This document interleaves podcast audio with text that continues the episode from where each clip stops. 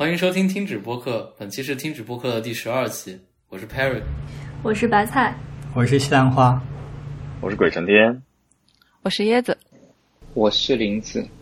我是花青素。就是我本来，我我本来是想准备一个关于游戏的事儿，但是呢，但是就是过了许久，我突然突然慢慢的在发生变化，就这个话题。怎么说？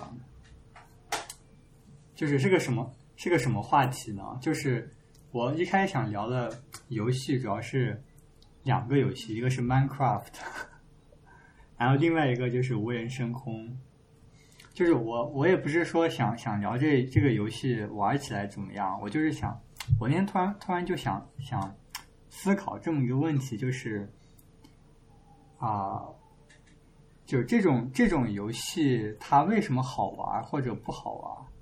因为这两个游戏都有一个鲜明的特征，就是它它里面的里面的内容啊，基本上都是由电脑生成的，而不是由人设计的。所以说啊，一开始我一开始在想这个事情，就是啊，为什么电脑生成的东西啊，它就不容易有趣？它就不像人设计的，比方说像。塞尔达旷野之息，它的地图的设计啊，就会就会就会就让人觉得特别有趣。然后，然后后来我想一想，就发现啊，我就我就我就想想起了啊，就是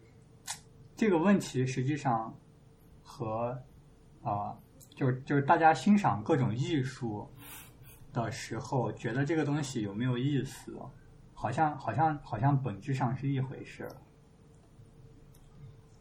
尤其是最近我跟你讨论一些摄影作品的时候，对对对，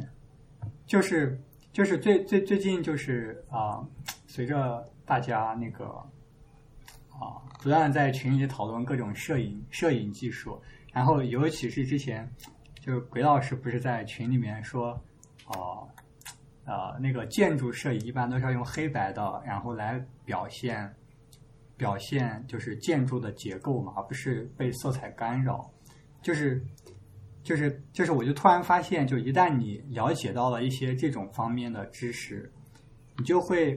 能够把原来的一些啊，就你看起来觉得很美，但是你又无法描述它为什么很美的这种不可名状的事物，你突然就有一套理论基础可以描述它了。就是说，啊，原来不可名状的事物。当你了解了一些原理之后，你突然就可以把它说出来了。我觉得这件事情很有意思。嗯。然后，然后，然后，包括就是昨昨天晚上，就是白菜也给我看了一些，呃，就是摄影大师的作品。就是比方说啊，有一个，就是就是他把一些落叶摆摆在摆在一个图上，嗯，然后就拍了一张照片，然后看起来就很美。然后，然后我们就会想用语言去描述它为什么很美。啊，就我我我大概说到这里，就只是就是想想引一下，然后啊，就之后我们再慢慢一起说。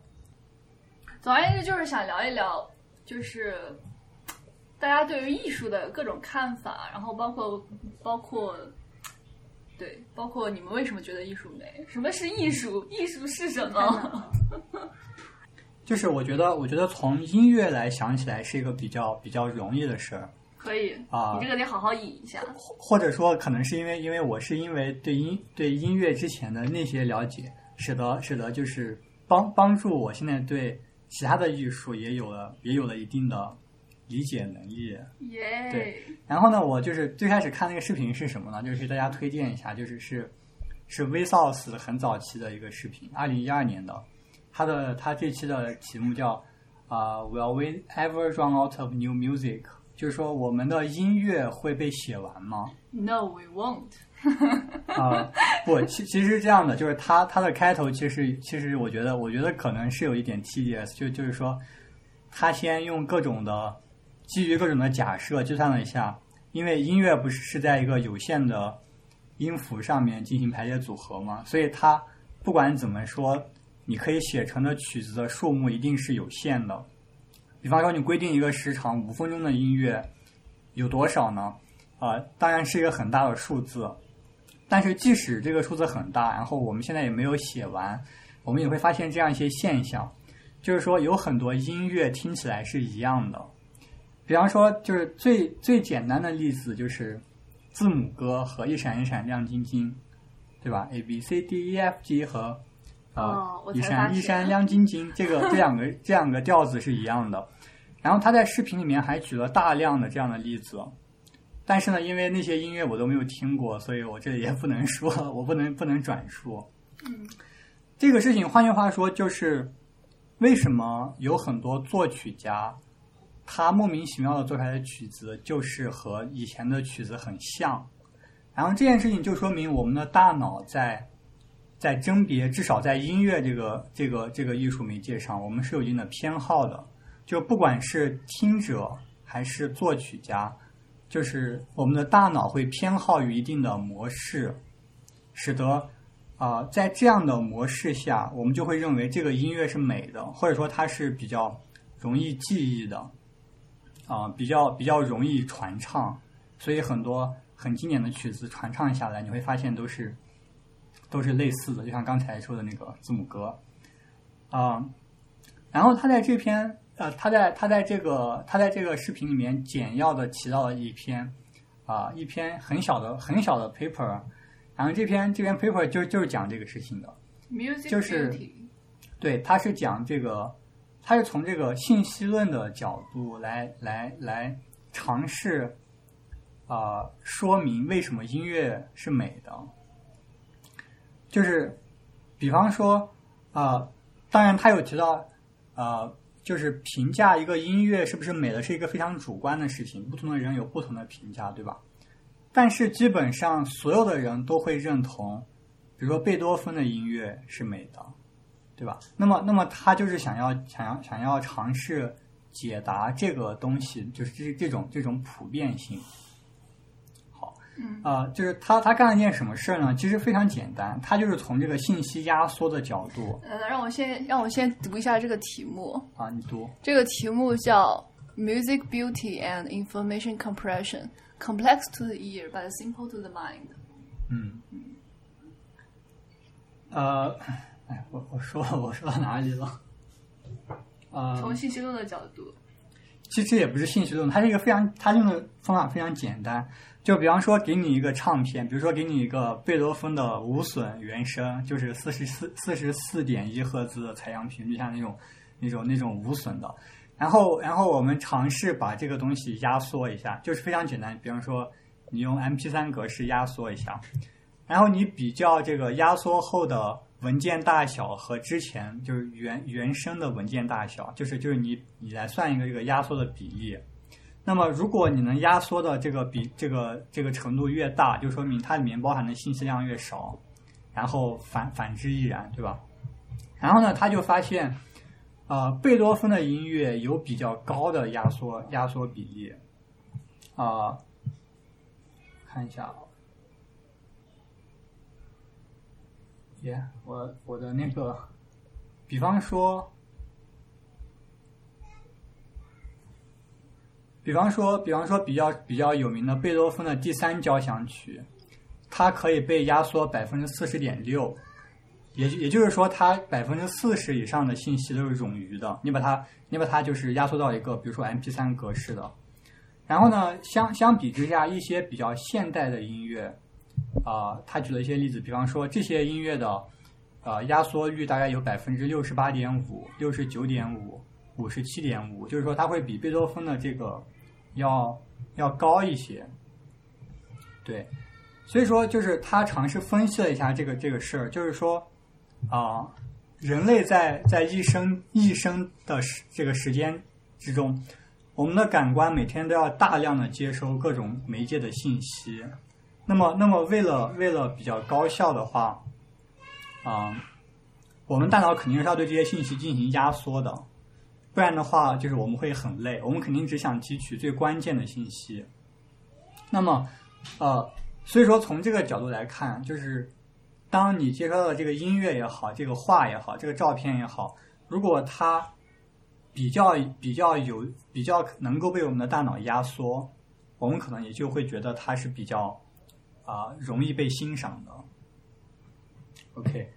啊、对我我觉得我觉得我就我呃这个东西的核心观点其实大概就就是就是就是这么多。啊列、但但是强迫症之类的。对对对对，但是这也有一个问题，就是说它不能不能太极端，比如说太简单的音乐，就是比方说重复的重复的音节，比如说我一直给你弹一个音，你肯定会觉得无聊，就这种 trivial 的事情，我们也会觉得无聊。所以说，所以说这篇文章的这篇文章最后的结论，其实相当于没有结论，就就就是说，任何形式的艺术，你是音乐也好，你是视觉的艺术也好，啊，你是这种啊文字的艺术也好，它都是说你你不能太简单，也不能太复杂，就是它要处在一个啊一个一个临界点，就是 就是它它要处在啊稍微有一点啊规律，然后呢又又不那么复杂。那么它这里列举了，呃，它这里就是分为四个等级，这个等级就是说啊、完全的 regular，就是非常 trivial，比方说啊、重复的音节啊、就是或者说单调上升的音节，就是音乐里面这样的。然后在视觉上来说，就是说简单的几何图形，比如说圆啊、正方形啊，这些东西都是非常容易被压缩的啊、然后呢，再往下一个等级，就是说它处在啊、有规则的边界。那么，比方说贝多芬的音乐就属于这一类，他他把它归为这一类，就是说这个音乐它还是比较简单，就是说它比较容易被压缩。然后呢，对于对于这个视觉来说，他举的是啊、毕加索的画。OK，然后再往下一个，我觉得这个非常非常有意思，就是说处在混沌的边缘。比方说，就是这个东西，就是你会发现有一个趋势，就是我们现代的音乐，越现代的音乐，它就越复杂。比方说，他这里举的例子就是爵士乐，就是爵士乐是一个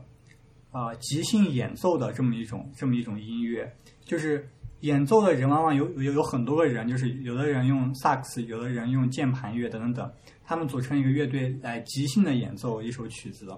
在这个演奏演奏过程中，就是这些乐器之间会有一个相互竞争的关系。就是比方说你吹萨克斯，你会想着，哎，这个时候我要我要我要来就是碾压一下其他的乐器，你就会你就你就会有有这种有这种愿意愿去啊、就是去压制其他的乐器。就是说，你你听爵士的时候就会有这种感觉，就是一会儿是这个萨克斯在在在抢，一会儿是这个键盘在抢，就是他们会有一种这种。反反正我听过，我以前听过一些，我是很难欣赏这个爵士。我觉得就是说，它可能它的这个压缩率比较低。反正我是欣赏不来爵士，我所以我不是很喜欢爵士。啊、对，然后然后再复杂的话，就是纯纯粹的噪声，我们也会听得比较无聊。所以我就是们就这样。按照这个思路来说，就我们比较喜欢的故事类型或者剧情，就是那种意料之外、情理之中的，是处于混沌的边缘。但我觉得也不一定。你要知道，早期音乐的话，古典乐最成熟的时期应该就是巴洛克时期嘛。巴洛克时期的那个音乐基本上都非常非常工整，简直是宛如数学一般的乐曲。在对，然后再再到后来到新浪漫主义时期，浪漫主义时期，他们那个呃就不像以前那么工整了，对吧？呃，人们现在这个，再到再到现在啊、后来的爵士乐，再到现在的 rap 或者是 pop 啊这些的，你能感觉到，就是似乎人类音乐就是在在一种越来越 chaos 的状态下不断的往前走。嗯，对对对，所以我我的感觉是，首先他说这个复杂性，它也缺乏一个怎么说？它这个定义虽然说它是用这个压缩率来定义的，但是但是这个我觉得这个定义并不是特别好，就是这个复杂性，因为因为能压缩出来的这个信息和人脑就是能够感知到的信息量，不一定是成正比的。不一定成正比嘛。但是我觉得这这给了我一个对至少来说，这个东西给了我一个认识很多事物的框架。对对对对，他的这个观点挺有对，你还记得我们我们之前看过一个知乎嘛？就是他讲怎么样的设计，就主要是指平面设计嗯是比较美的。就是我觉得这样简直就是简直就是一回事。嗯就是那个那个人举了一些例子，比方说，啊、他他里面拍贴了一张照片，就是那种大家可以想象那种那种那种国产山寨产品的那种包装纸，比方说一个饮饮料，它上面就有就有有有红色有黄色什么什么，就各种颜色乱七八糟的放在一起，你就会觉得这个东西非常的非常的 low，对吧？就是我觉得这个这个简这个就可以用刚才说的这个椰树这，个我觉得你在黑这个原理来椰树椰汁。椰树椰汁算不错了，好吧？椰子很很受伤。但是呢，但是呢，他也他也列举了一些，啊，或者说我先继续接着刚才那个说，我们相反看一些现代的设计怎么样是美的，比方说，我们看一些就是那个 logo 比较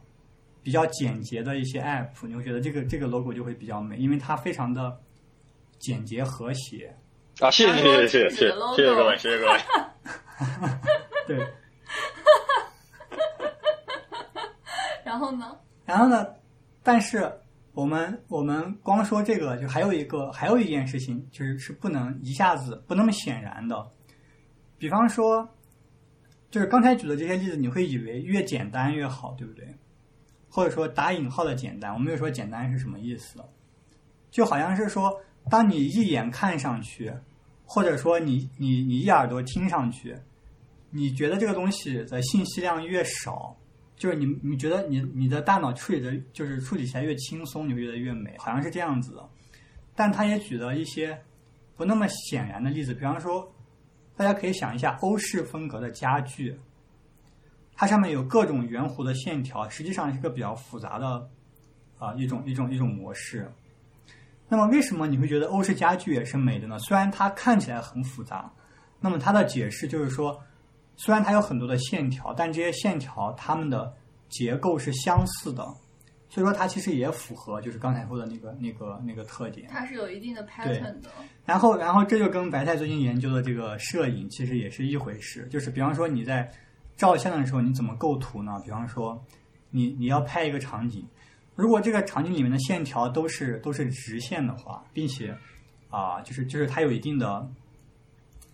比方比方说都是朝一个方向平行的，这个时候你就会觉得拍拍出来的效果就会比较好。相反，如果说你拍的这个照片里面一会儿有直线，一会儿有曲线，一会儿各种就是会非常的杂乱，它就会影响它的美感。然后呢，所以说也是同样的道理，为什么有时候我们希望把照片弄成黑白的呢？就是之前鬼老师说的那个原因，就是说当你想要突出这个东西的几何结构的时候，你就不想让颜色这样的信息来干扰你的你对这个结构的信息的提取，所以你把它变成黑白的时候，你会觉得这个照片一下子就变得非常的庄严肃穆，尤其是你拍一些建筑或者教堂的时候，就会有这样的效果。所以说，就是就是就是就是，我会觉得这种事情很爽，就是一切东西都可以纳入在同一个框架下来解释，就是就是，所以说所以说让我很开黑白心怎么说？啊。我我特别喜欢把我的自拍啊，对我特别喜欢把我的自拍调成黑白的。永垂不朽。显得高级。就是我觉得这个事情，呃，从刚才的那个那篇文章的角，就是这种角度，这种简单性、复杂性的角度，我觉得可以解释很多东西。嗯但是，呃，你你会你会发现，就是这个简单，你很难说什么是简单的。就像刚才刚才西兰花说，就是你当当你黑当你这个照片变成黑白的之后，就是你就就是呃就结只有结构的信息，这样子你就比较你就比较呃能就是能 get 到，但是但实际上有有很多有很多不同的不同的方式可以可以呃可以构成它的复杂性，比方说嗯、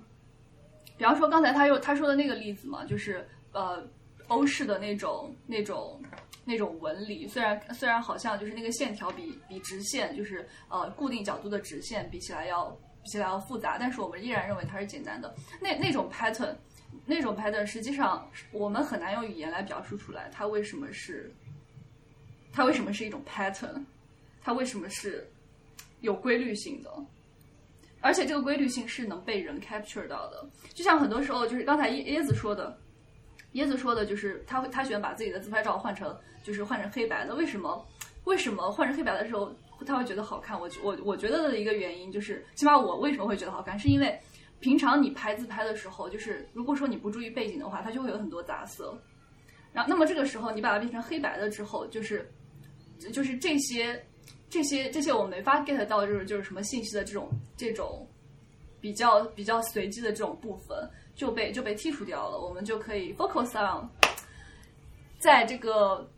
椰子美丽的脸庞上，就是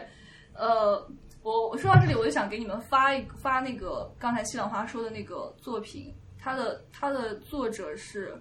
拍摄者是保罗卡普尼克罗，我给你们发在、哦所以就需要用 Skype 可以直接分享屏幕。还好还好，我我不是用的，我不是用的那个，我直接发到 Skype 里面，你们看也很方便。就是你会你会发现你，我觉得呃，从简单性和复杂性这个方面比较难说。我们可以从用另外的一种表达方式去说这件事情，那就是你可以从中 get 到一点信息。你能从中方便的 get 到它精髓的信息，对，我认为没错是这样的，，没错，啊没错。就是它它比较经过人为设计的信息，嗯，你比方说这个苹果，就是我们平常我们平常看这个苹果就觉得啊，蒲松东就是个苹果，对吧？那么这张作品为什么有趣？就是呃，他把这个苹果处理成的这种效果，使我们感觉上就是有那种星空的那种感觉。就是你你能从中 get 明显的感觉到，就是它是一个我们认识，但是又不是普通苹果的一个东西。而且而且这而且这种这种呃这种效果会让你怎么说？会让你有一种不同的感受，就是你你 get 到了一个信息量，并且并且这种这种信息量会给你带带带来一些感受。比方说这个梨子，就是它的这个比较大的这个部分，比较比较大的这个部分就很像那种星球的那种表面的那种感觉，就就让你忍不住想多看两眼。然后还有这个这个向日葵，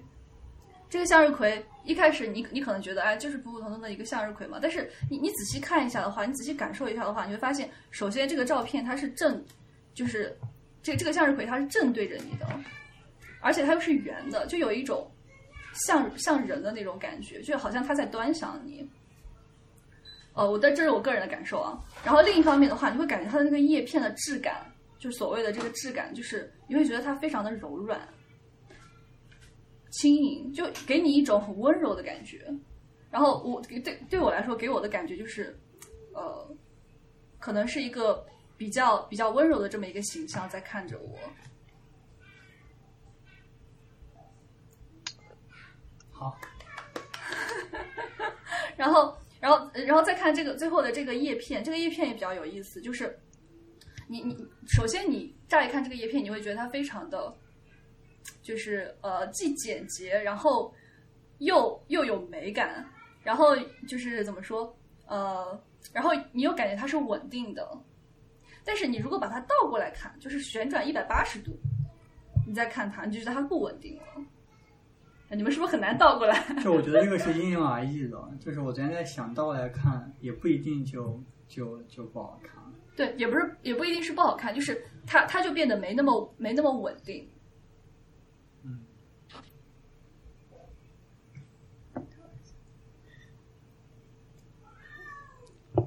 就是有很就是有很有可能就是有一些事情，就是摄影者是有意为之，并且传达到了给我们。虽然说不完全不完全是呃不，我们感受到的不一定是他原本想表达的那个东西，但是他可能抓住了就是人类的一些一些共性。嗯，但我觉得这跟美感不一样。嗯，你说吗？就是比如说，就是就就呃，夏花老师刚才说那个简单度和复杂度的那个概念的时候，我想到今年五月份的时候看过一个看过一个推送，就是反哺写的一个呃发，就是他他是报道了一篇呃那时候出的一篇综述，它叫《Beauty in Artistic Expressions Through the Eyes of Networks and Physics》，它基本上就是一个计算美学的一个综述，计算美学的综述的综述。嗯然后他就是介绍了大概一百篇左右的计算美学的综述文章，就是这样子的啊。大概介绍了四个方面，嗯一个是 culinary arts，就是烹饪美学，还有一个是呃视觉，就呃 visual arts，就呃视觉艺术或者视觉美学吧。啊，第四个是 musical arts，第五个是 literary，呃不，第四个第四个是 literary arts，就是呃文学艺术。然后它它里面就是在讲呃视觉艺术的时候，他讲到就是就是计算美学，其实是计算美学这个东西其实是来自于一本书，叫做《美学度量》，叫《Aesthetic Measure》这样的一本书。这里面它一个核心的一个、一个点叫做呃图像当中发现的秩序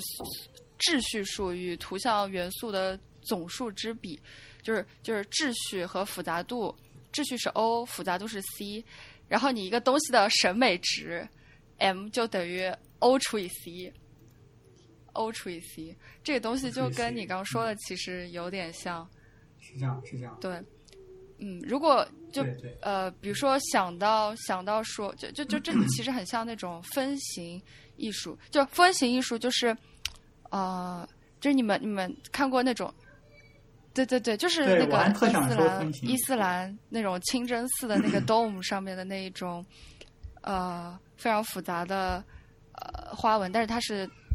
呃怎么说对称的，但就感觉是经过对对对，经过一种精密的计算的一种一种图案。呃，就是实际上分形分形就是是是很多游戏里面进行这种叫做 procedural content generation 的一个最核心的东西。比方说，我们要在我们要生成游戏的各种树，然后花草树木都是用都是用这种分形的方式来做的，是的，嗯，但就是对其实其实我一直在这方面我比较我比较我比较 skeptic，就是呃，你可以用计算的方式来算出两个东西的相关程度，对吧？比如说像这篇这。呃，很多的有关音乐艺术相关的这种用物理学的方式，或者是用计算的方式来写那个音乐的那种相关的综述，其实就是就是在两个音乐家之间建立一个联系，然后再计算说，其实就是他来怎么呃分辨一个音乐的风格，就是说呃一群艺术家形成了一个 cluster，就这些艺术家经常出现在同样的 context 里面，或者这些艺术家经常出现在同样的 CD 里面，然后这样的相关度让他们成为了一个就是同一类的音乐风格。嗯，就是会有这种这种嗯算法。这种算法是直接算到他们音乐作品本身，还是只是算到他们因为收录在某些作品集里面而而形成了关联度？呃收录在别的作品集里面，就是有一个人是这样算的，然后还有人的算法当然是，比如说把那个波形，然后结结构一下，然后什么噔噔噔噔噔噔噔噔，这个呃这个这个音呃这个叫什么动机，然后类型或者节奏类型出现在什么什么什么样的嗯作品里面，各种算法。OK，但我我还是，嗯，但我还是觉得，而且审美，你说如果把这个东西特别的，嗯，就是你你很容易在聊美学的时候，就很容易去聊呃别的东西，或者说呃美这个东西因为太难说了，所以大家总会去依靠一些别的东西来聊它嘛，比如说，嗯。啊，就是比如比如说你去聊经验的时候，就是呃，美学一定是一种身体的体验吗？好，你继续说。好像也不能把它和简单的和欲望联系在一起，就是是或者是身体的体验联系联系在一起，或者美学是一种理性上你可以 process 的，呃，就是说这个东西是是简单的重复了，所以我们觉得它是美的吗？就有的人可能是这样感觉的，但是我还是不觉得就是说可以这么简单的来概括这个东西，因为就是当你脑子里有这个概念之后，你很可能会影响你自己说啊、这个东西是简单的，是重复的，所以我应该觉得它是美的，或者这样的这样的东西。嗯，但是对美学的但是对美学欣赏这种东西本来就是要经过训练你才会感觉到的。当你还是一个孩子的时候，你很我们很明显是没有办法欣赏到繁复的欧洲的欧欧式家具那种纹样的。只有当我们把它最后理解为了一个 pattern 之后，我们才能够从中去理解到一些美。呃，那更一个更典型的例子就是就是就是我们现在所有人我们都不懂品酒，唯一唯一懂品酒品酒的就只有椰子老师，但椰子老师就可以讲出那瓶酒到底有什么香气，对吧？啊，它是怎么样的？但是在我喝的话，它就是酸的，there's nothing。也也可能就是吃的东西比较多。对，就是见得多了，它是它是它是有训练的，就是我觉得它里面可能是有这么一个情况，就是如果你是一个没有经过训练的人，你去处理一个比较复杂的啊、一个一个美学样例的时候，你没有办法把它归类到任何一个 part 里面，你也没有办法去解构它，在你完全无法解构的时候，它对于你来说就是一个复杂的整体。啊、很有可能对于呃你的认知是有限的，所以在这种情况下，很有可能你会觉得它是一种很 chaos 的状态，所以你没有办法欣赏它的美。但是当你经过训练之后，你能够把它正常解构，那这个时候你就开始体会到其中的美是什么。但这种东西就又又又又引申出来，确实像叶子老师讲的那样，这这个那这个这个审美到底是我的呢？嗯，就对对对，我觉得很认同，就是说，其实呃，审美这个东西，我我目前感觉下来还是一个经验性的东西，但我我的意思就是说，你在解构的过程中，你是用什么方式来解构，对吧？但是我还是认为，我还是认为这个其实二者兼备的，就是说，一方面是说很多事物啊、你不需要训练，就是人天然觉得这是美的，这是一种人类的共识。但我也认为，确实存在存在一些艺术，你必须得经过训练才可以欣赏。我觉得这两者都有。对，它是有主观性在里面的，就是呃，对，是有主观性里面。就不说我们就是我们这种看重，就说就是那些艺术家他们本身，比方说摄影艺术家，呃，亚当斯就说过嘛，他说，呃，你你拍的你拍摄的作品，它不仅仅是这个作品本身，它它它里面就是其实其实有包含就是你爱过的人走过的路，就是说实际上。它就是每每触动每个艺术家的东西也会不一样，其实也是因为就是他有一个个人主观的东西在里面。但是呃，但是毫无疑问，就是我们人类一定是有一些共性的，就是比方说我们刚才看到看到的那几张图，我们都会觉得就是它它有一些就是呃特，尤其是那张苹果的图嘛，我觉得大家都会都会能感受到就是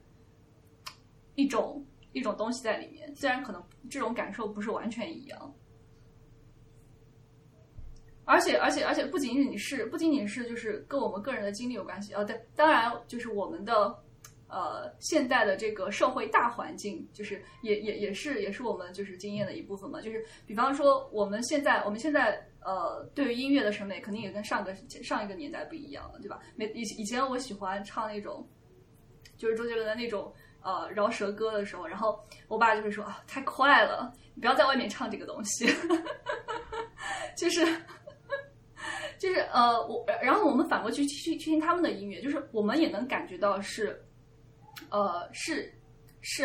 比呃有有的时候我会觉得他们的音乐也是好听的，但是呃可能就不会像他们唱那种像像他们当时唱那种祖好祖国大好河山的时候产生的那种崇高的感觉。接下来我要给大家举一些具体的音乐的例子了。呃。哦，我我我可以我可以稍稍微就是啊、呃，就是讲一下我对乐理知识的肤浅认识。当然，就是我我主要说的当然就是就是最主流的乐理，也就是啊、西方古典音乐所发展出来的调式理论。当然，可能可能也有其他的音乐可能不太一样啊、就是就是我我说这个事情是为了更更好的就是支持我刚才说的那些。那些原则啊，我还是想把所有的审美都纳入在一个框架下，我觉得是有可能的。我可以先说结论，就是我认为所有的艺术的本质上都是在对人的大脑进行一个 hack，就是说他在玩弄我们的大脑，然后我们可以从从音乐的这个角度来非常非常容易的认识到这一点啊、那我现在就来具具体的说是怎么回事呢？就是在这个啊、调式理论里面有一个非常重要的东西叫做和弦啊、然后呢呃，或者说我先不说和弦，它其实我我认为就是在在在在古典音乐里面的那些古典作曲家，他们有一个非常核心的理论，就是怎么来谱曲，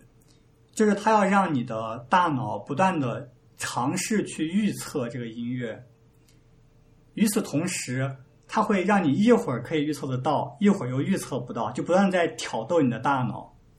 当这种模式形成了之后，你就会觉得这个音乐特别特别有意思。然后我再举个最简单的例子，就在音乐里面会有这样非常明显的特点，啊、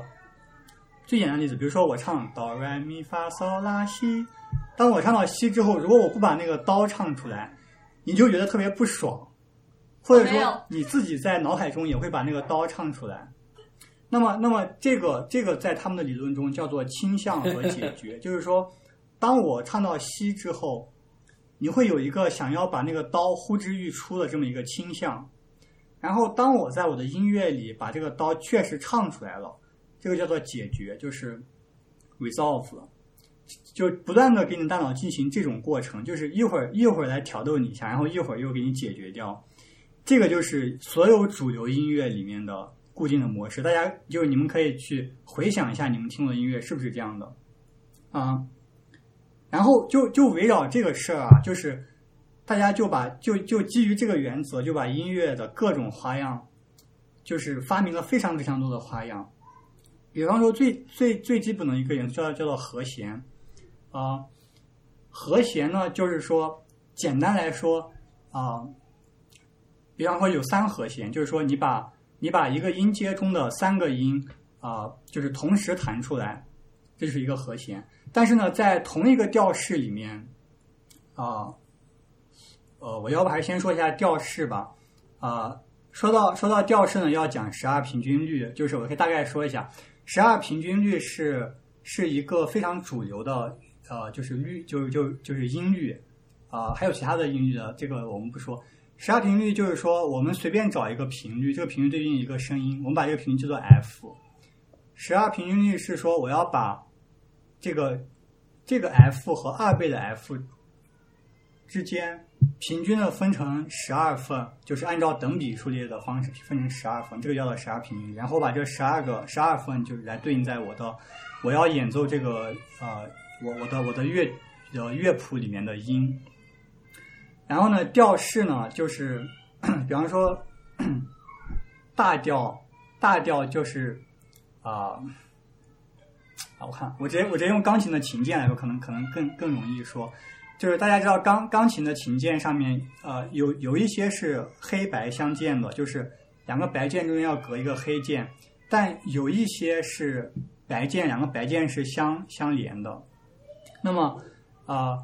任意两个相邻的键，不管是白键还是黑键，它们之间的啊、它们的之间的音程就是我们我们说是一半，就是是啊、呃是一半二分之一，然后任意两个中间隔了一个键的琴键中间的音程就是我们叫做一，然后大调音阶就是说你从这里面任意一个琴键出发，你往后开始数，你你先数数两个全音，再数一个半音。再数三个全音，再数一个半音。好，你现在停了，停到停到哪个琴键上啊？你就停在那里。你停止的这个琴键和你最开始起触发的那个琴键之间的所有的这些键，就是你这个大调音阶里面的所有的音啊。然后呢，就是这个和弦，就是从我这我从这里面抽出来抽出来一些音，同时弹，它就构成一个和弦。然后呢，你会发现，比方说我们说 C 大调，C 大调就是哆来咪发嗦拉西哆，就最简单的，大家都知道。这个里面的我把哆咪骚抽出来同时弹，这个就叫做啊、C 和弦，大调和弦。然后当你弹这个的时候，你会你会感觉它特别的稳定啊，这个这个就相当于是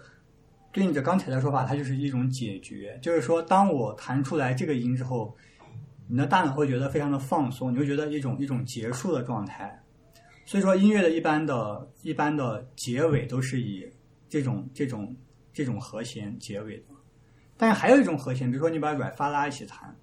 你会觉得你就会觉得有一种呼之欲出的感觉，就是你会觉得它明显没有结束，就是你就会你会特别的想要期待下下一个东西是什么啊。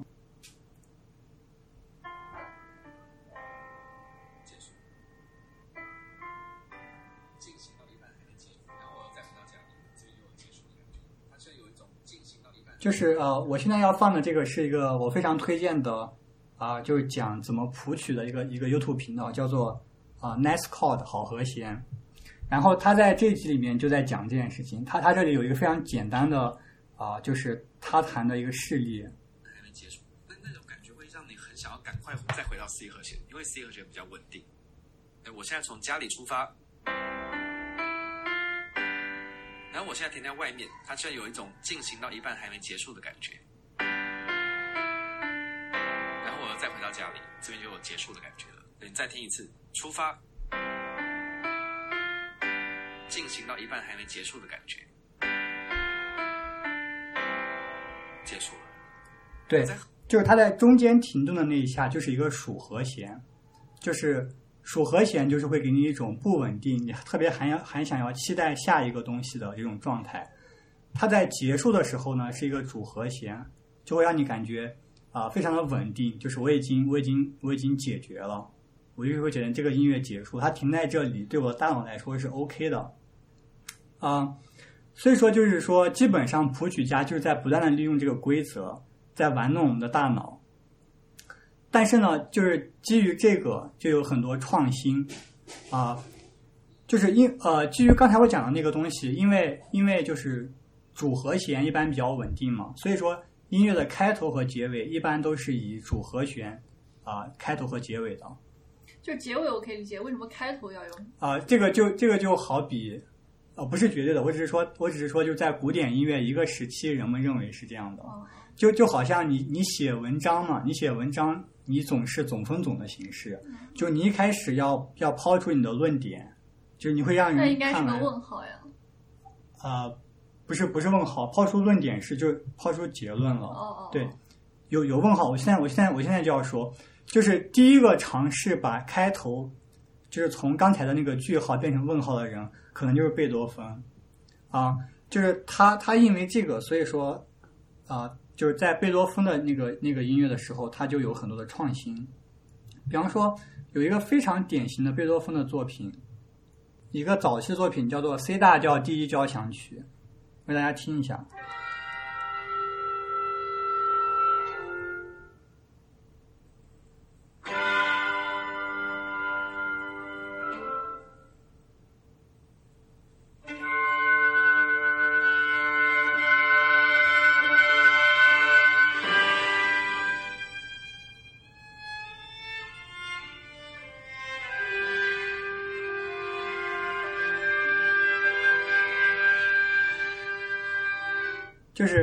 个这个交响曲，它就是以问号开头的，就是说它的开头是一个属七和弦，就是它会让你觉得特别的不稳定，你大脑会特别的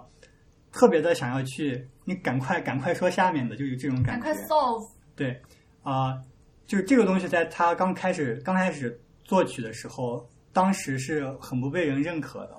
但是呢，也就是也就是因为这种创新，使得使得它是伟大的。对，啊、就是但是我觉得音乐 不仅仅是说就是在 trick 我们的大脑，就是它它，我觉得它会它它不仅涉及到一个呃直观上的东西，就是你不需要经过你的理性思考，你就可以感觉到一个东西。那个东西我觉得可能是在 trick 我们的大脑，但是呃，你更更有那种 trick 的成分。但是如果呃，但是我们也可以说就是呃，因为呃。比方说，就是那种主和弦比较稳定，然后呃属和弦比较不稳定，那么我们就可以用它来表达一些东西，然后我就是我们可可能就是呃能从中理解一些东西。嗯，对，那那种东西，我觉得就就就不是 trick 层面的，就但那种那种可能就是比较现代的现代的音乐。也不一定是现代嘛。就就像就像刚才就是呃贝多芬他给他给抛出了一个问号，就是呃我觉得不仅仅是这个 trick 层面。但我觉得，哦比如说，嗯，OK，我那我觉得，比如说你重信息或者重意境或者重个人观点的表达是，就这种这种呃对待艺术的方式，其实相当现代艺术的一种感觉，就是我要用艺术来表达信息，而不是说我用艺术来表达，就像夏小花老师刚才说的，就是我是在试图传达美感。那怎么怎么去试图传达美感？我喜有有的人会觉得我要首先知道美是什么东西，那知道美是什么东西，有些人通过归纳的方式来总结，另外一些人通过自己的经验，呃呃，也不也不能这么说，就有一些人通过归纳的方式来呃来来来表达说，呃，我的经验里面这些东西是这样的，所以是美的。呃，这这些东西是美的，所以他他们有这样的共享，所以这种共享是美的，对吧？但是，呃，像这种东西可能是比较就是呃偏古典或者偏，反正就是更早期一点的那种艺术形式。但他像白菜老师说的那种，要表达要表达信息，我觉得要表达信息这个东西其实还是比较就是现代的。对，有有道理，有道理。就比方说摄影，摄影艺术，它其实就就包含更多的就是传达信息方面的东西，而不仅仅是就我我们拿那个就是呃感感性、知性、理性来来来划分，这就是人呃感感就是感知事物的三个层面了。那那么那么现现就是比方说，我觉得摄影艺术里面就有的时候会会更会更多的就是涵盖到就是呃，比方说理性层面，或者是或者是知性层面，不仅仅是感性层面的那个东西。因为对，就是你会设计，你会感觉到，就是你通过这个呃联想到了什么，然后你可能又又经过了理性思考一一点点理性思考之后，你又你又反过去感受到更多的东西。嗯就是你们刚才说到这个，就让我想起了，就是我猜测啊，就是所有的艺术家到了一定的境界，就是他们会有一个倾向，就是我不去在我的作品中表达我的主观的主观的看法。啊、就是我想起了，就是之前那个集合网聊赵纳森·布洛的《The Witness》这个游戏的时候，他们就提到了这一点。啊、就是在这个在这个游戏中，就是那个我非常喜欢的一款解谜游戏，它里面是有两个结局的，一个结局是你剧透警告算算，剧透啊，没事，好像无所谓。就是 就是一个结局是你玩完玩完这个游戏之后呢，就是什么都不发生，他直接就把这个游戏退了，然后一切从头开始，就是一个非常禅意的结局。然后另外另外一个结局就是，你玩完这个之后，他会给你放一段视频，然后这个视频就就好好像是在展现这个游戏的创作创作者张张纳森·捕罗他在创作的这个一种一种一种心境，就给他拍了一段他真实中的生活的视频。然后呢，就是就是录这期节目的那些主播们，他们就会说，他们喜欢第一种结局，因为他没有掺杂任何个人的表达。然后他们也说到，就是想在自己的作品中不去表达自己的想法，简直太难了。所以我所以我觉得可能可能就是不去表达自己，让读者或者让让听众自己去发现，可能可能是一种更高的艺术境界。对，所以说我也我觉得这可能也是从一个侧面反映了，啊，也不绝对吧，就是为什么好像就古典音乐要比较高端一点，就也有可能有这方面的因素。我我我感觉我我可能完全不同意，因为你刚才说的那种情况是说，呃，假设最后就是就森放放一段了，就就森不露的生活视频，就是更让我觉得是是是出戏，就是说，就首先的张森不露做这个 The Witness 是我只是描述的不好，其实也呃不是出戏。也不是出戏嘛，就是也不一定是出戏，但是首先 The Witness 这个游戏。这个游戏本身就是 Johnson Blow 对于自己的就是游游戏观念的一个巨大的表达，然只是只是他就是第一在这第一种结局里面，他可能就是，呃，就是对于对于这种东西，他怎么说，就是呃，第一种结局就是把这个游戏想要表达的那他个人想要表达的那种东西，就是表达的更好，使得大家就是更更能感受到就是他想要表达的那种禅意。所以说，所以说，我觉得好的艺术家，首先他有想，他有自己想表达的东西，他有自己的个性在里面，自己的个性，自己的风格。然后就是他有一个，他有非常呃，就是你说经过训练也好，你说他的，你说他的天赋也好，就是他他会知道怎么样把这个东西给传。是不是有人说过一句话说艺术不是作品，是艺是一个个的艺术家还是什么？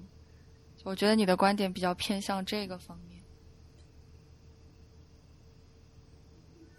可能吧，但但就是呃，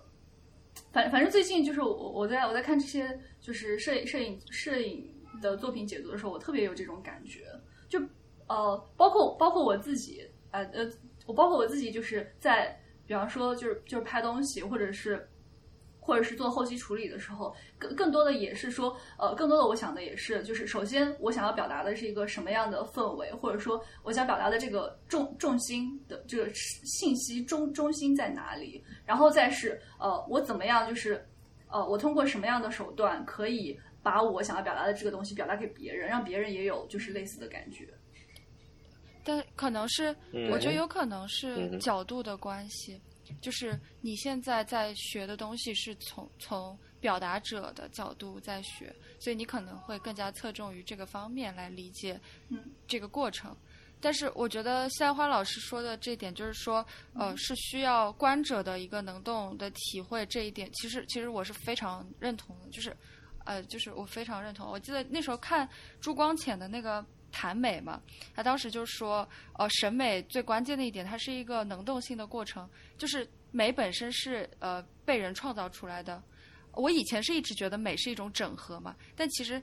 其实仔细想想的话，它它美美本身是一种主观创造而来的，然后我们审美过程也必须是一种主观能动的去呃接受。这种接受你可以说呃是知性层面的，因为它如果如果只是呃感性的话，那它。就跟，呃，其实比较偏 pop 这一这一块的呃艺术，对吧？你只要给你一个动词大词动词大词，就非常抓耳的节奏，或者是非常洗脑的循环，你就可以就是 Billboard 的 top one。哎，我怎么感觉我好像骂人了？不是，但就是这样这样的一种方式，我我可以完全 appeal to 你的感性。对吧？我也可以完全 appeal to 你的理性计算美学，然后我告诉你这个东西和这个东西算出来是高相关的，所以这个东西他们是有关系的，很有可能你就是因为这个，所以才感觉他们美的，就是，对，就这这两种。但但但我我其实更认同的就是你你说的，就是呃，美学其实是一个更加知性层面的东西，你需要一个直觉，这个直觉应该是训练出来的，但是这个直觉里面包含着什么？我觉得还是。我我我目前为止还是很难说清楚。就是你说这里面有联想吗？肯定有。你说这里面有，呃，就是呃思考嘛，也肯定有。对，就是就是一个比较复杂的东西，我觉得。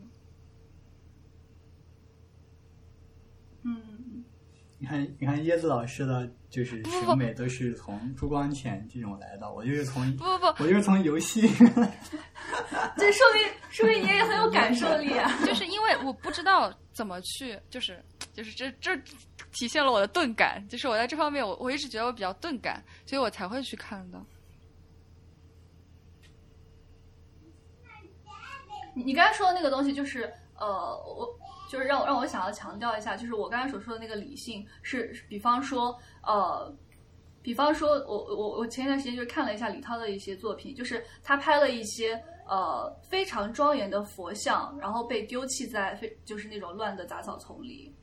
这个东西就是呃这个这个东西，当当你看到它的时候，你你的理性上会认会会会认识到，就是这就是我刚才说的那那件事情，然后你又会反过去。就是产生一些对这个作品产生一些，对我来说，这跟美美感没有关系。说实话，对对，所以说，所以说，所以说，我想说，就是呃，我想说的就是一个伟伟大的一个伟大的作品和一个伟大的艺术作品，对我来说也不是一样一样的东西。就是对我来说，一张画如果不好看的话，就不是，就是对我就 I don't care，它是一个艺术，它在表达它的，它在表达它的东西，这是它的作品，I can get it，不是，但是对我来说不是 art，就。对对，但是呃，就是伟大的艺术作品常常是既包含美感，就比方说它的构图非常的非常的简洁，然后能够表现那种庄严的感觉。你你你首先看上去，你觉得这是一张，你是你觉得这这不是一张随手拍的图，然后然后你你你在理性层面上，你又能认识到一些东西。就是我我会更欣赏这种这种这种这种艺术作品，就是它是它是有它是有让你能够思考的东西在里面。然后，但是它同时，它又它又有美感，又能给你感受，所以它不是呃，所所以说，就是好的好的艺术作品，它不是说呃，不是说一个新闻记者就是拍到了一个拍到了一个呃，就是有仅仅仅是一个一个新闻记者，他拍到了一个呃比较比较怎么说有信息量的一个场面，它也包含就是美感那种东西在里面。就是一个有震撼力的东西，或者是一个美的东西，它是一个好的作品。但是当你说到这个东西它背后的一个理性层面的时候，你就会用到“伟大”这个词。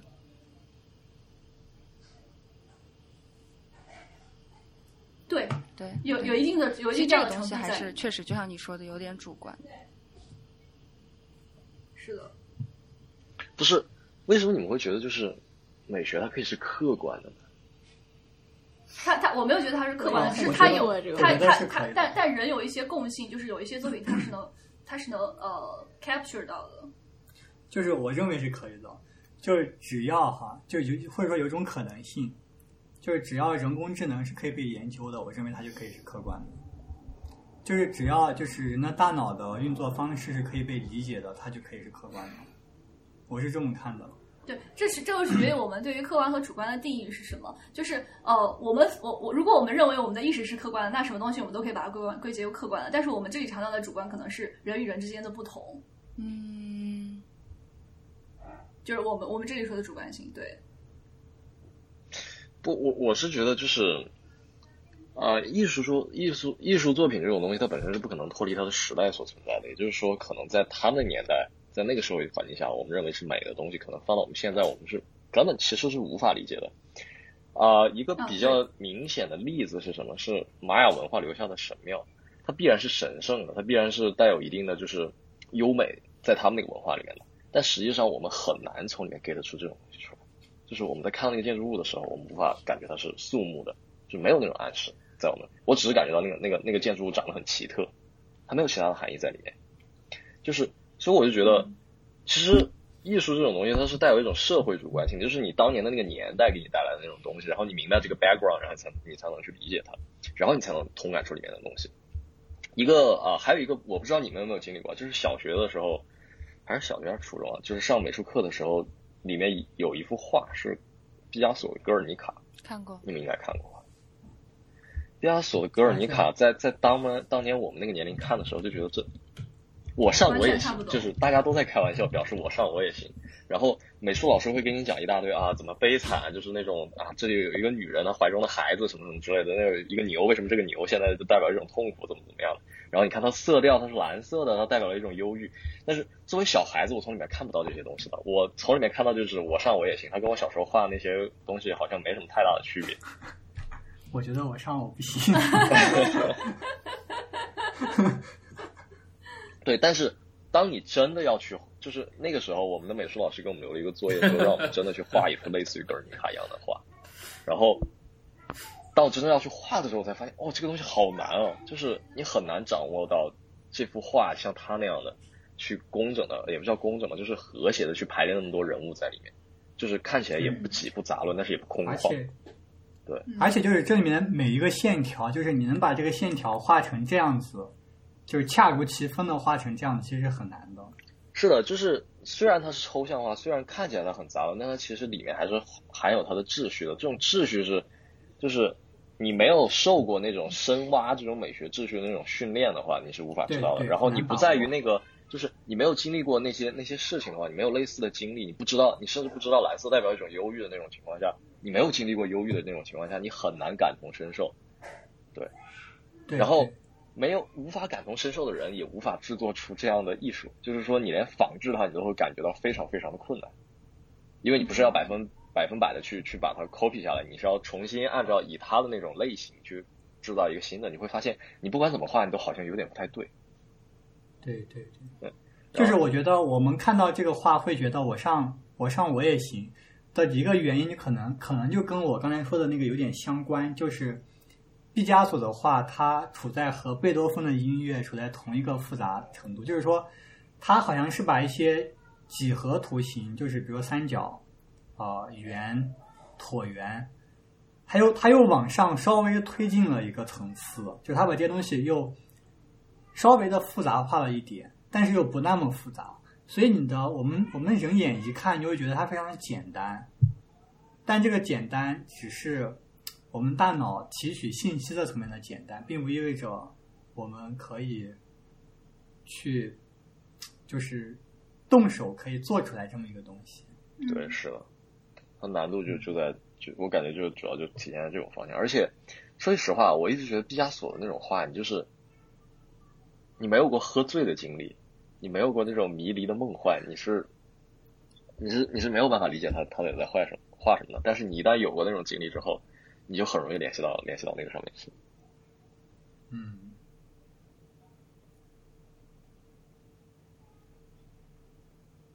有道理。就就在我就有种感觉，就是就是，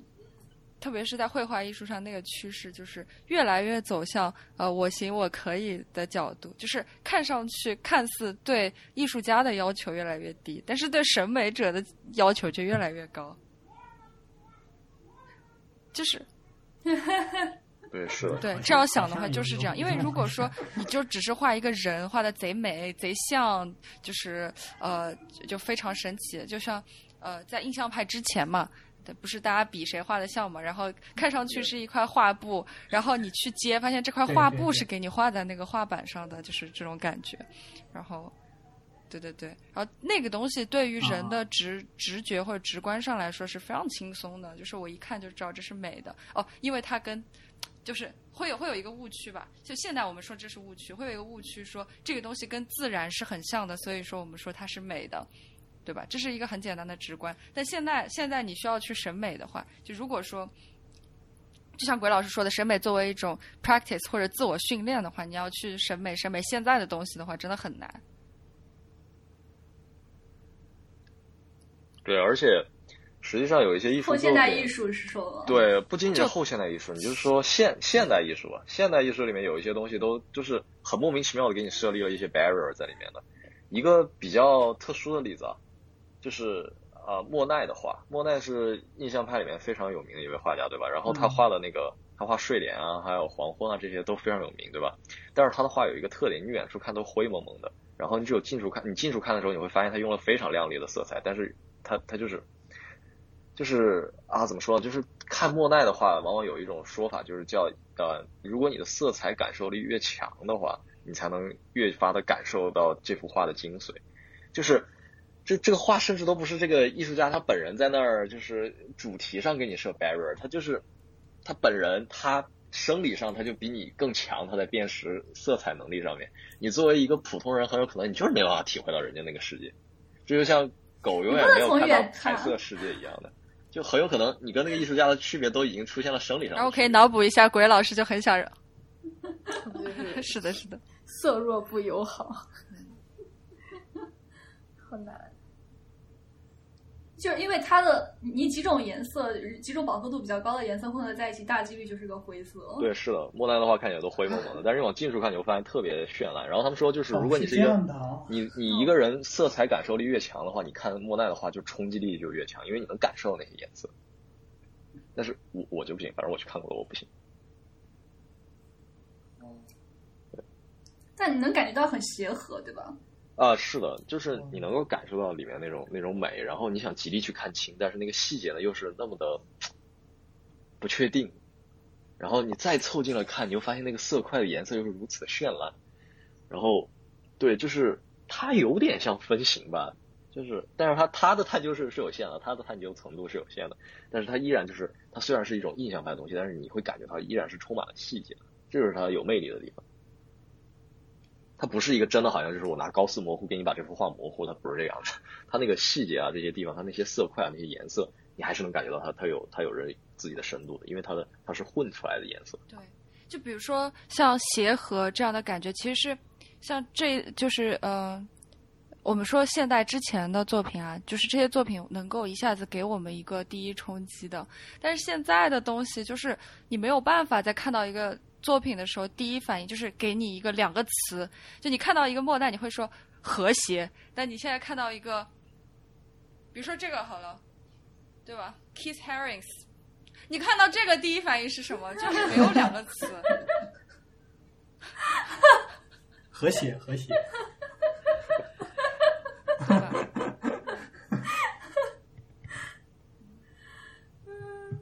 就很难。是这样，是这样。叶子老师好心累，身身体力行。生无可恋状。嗯，然后当这种话题延伸到现在的后现代艺术的时候，那就更是你根本就看不懂，就是你没有那个那个背景知识，你根本就不明白那到底在表达什么。他的那种个人表达的倾向都已经脱离了这种社会默认公认的一些历史事件或者是体验了，它变成一种独有的个人体验。你要没了解过这个艺术家，你都不知道他在干啥。对对，就是这就是为什么就跟我我刚说到那个信息量的事情的时候，我就觉得很就是我很痛苦，就是这种感觉，就是嗯、比如说你去看一个当代艺术展，之前看过上海双年展嘛，去我可能讲过这件事情了，就是我我之前去看过一次上海双年展，然后呃大概两层的东西，然后里面都是各个不同的艺术家，嗯、就是呃放在这里的东西，就比如说呃看看这样的一个展的话，你走进去，然后从呃从第一间看到第二间，从第二间看到第三间，就是你的脑子就一直需要转换，因为你需要进入他的一个就这个该艺术家的 context，然后来理解哦，他原来是在说这么小这么小的一个事情，比如说我今天早上起来刷牙，想到了我小学六年级做的一道数学题，所以我做了这么一个作品，就是就是这样子的。然后，但是比如说你去看一个文艺复兴展的话，那那个跨度，你想，呃，你说一个当代艺术展，这而且是个双年展，它的跨度可能就十几年。对我，我觉得最早的大概就也就十几年前。但是你如果去看一个文艺复兴展，它的 stretch 可以到三四百年，但是那个展里面所有东西你不需要换太多的。哦，原来他是在讲呃欧洲这个地方的这个做这个特色，它跟刚那个刚那个地方的那个特色好像也有一些关系，也没有什么太大的区别，就是你可以很轻松的大概一个小时内都完。对吧？就是我感觉现在的那个就是个人主义，或者说就是那种多元性的文呃文化在艺术里面的体现，就太对审美者要求太高了，就 但是我觉得，就是你之前说的那个观点，就是你好像是尝试把，就是一个东西是是美还是不美和他作者想表达的那个东西给剥离开来。对就是我挺同意一个看法，就是说我我看一个后现代艺术嘛，我可能不用去想这个人到底要说一件什么事儿，我不用去想，就是我看到这个画，我觉得它里面的线条是比较协调的，就是会给我一种美感。我觉得这个可能就是在这个层次上就已经有一种可以欣赏的层次了。就我没必要去想他画这个线是为了干嘛呢？他是他他为什么要画这个？我可能后来我也就是这样对待他们它是美 嗯，对，嗯，但是后现代艺术的一个特点就是，你看到它，你很多你没办法体会到它是美的。就就直接直接走过去了，就直接路过，拜拜。是是是这样。看心情，看心情。对，然后甚至有一些你都你都很怀疑它到底是不是一件艺术品，就是它摆在那个地方，你也不是很明白它到底是它是这个地方本来存在的一个装饰品物件，还是它是一个独一无二的艺术品，就是它它的存在介于一种特殊与普通之间，你会感觉非常的 confused。我也不知道这个就是那个艺术家想要的那个感觉呢，还是怎么样，反正就就很怪。嗯，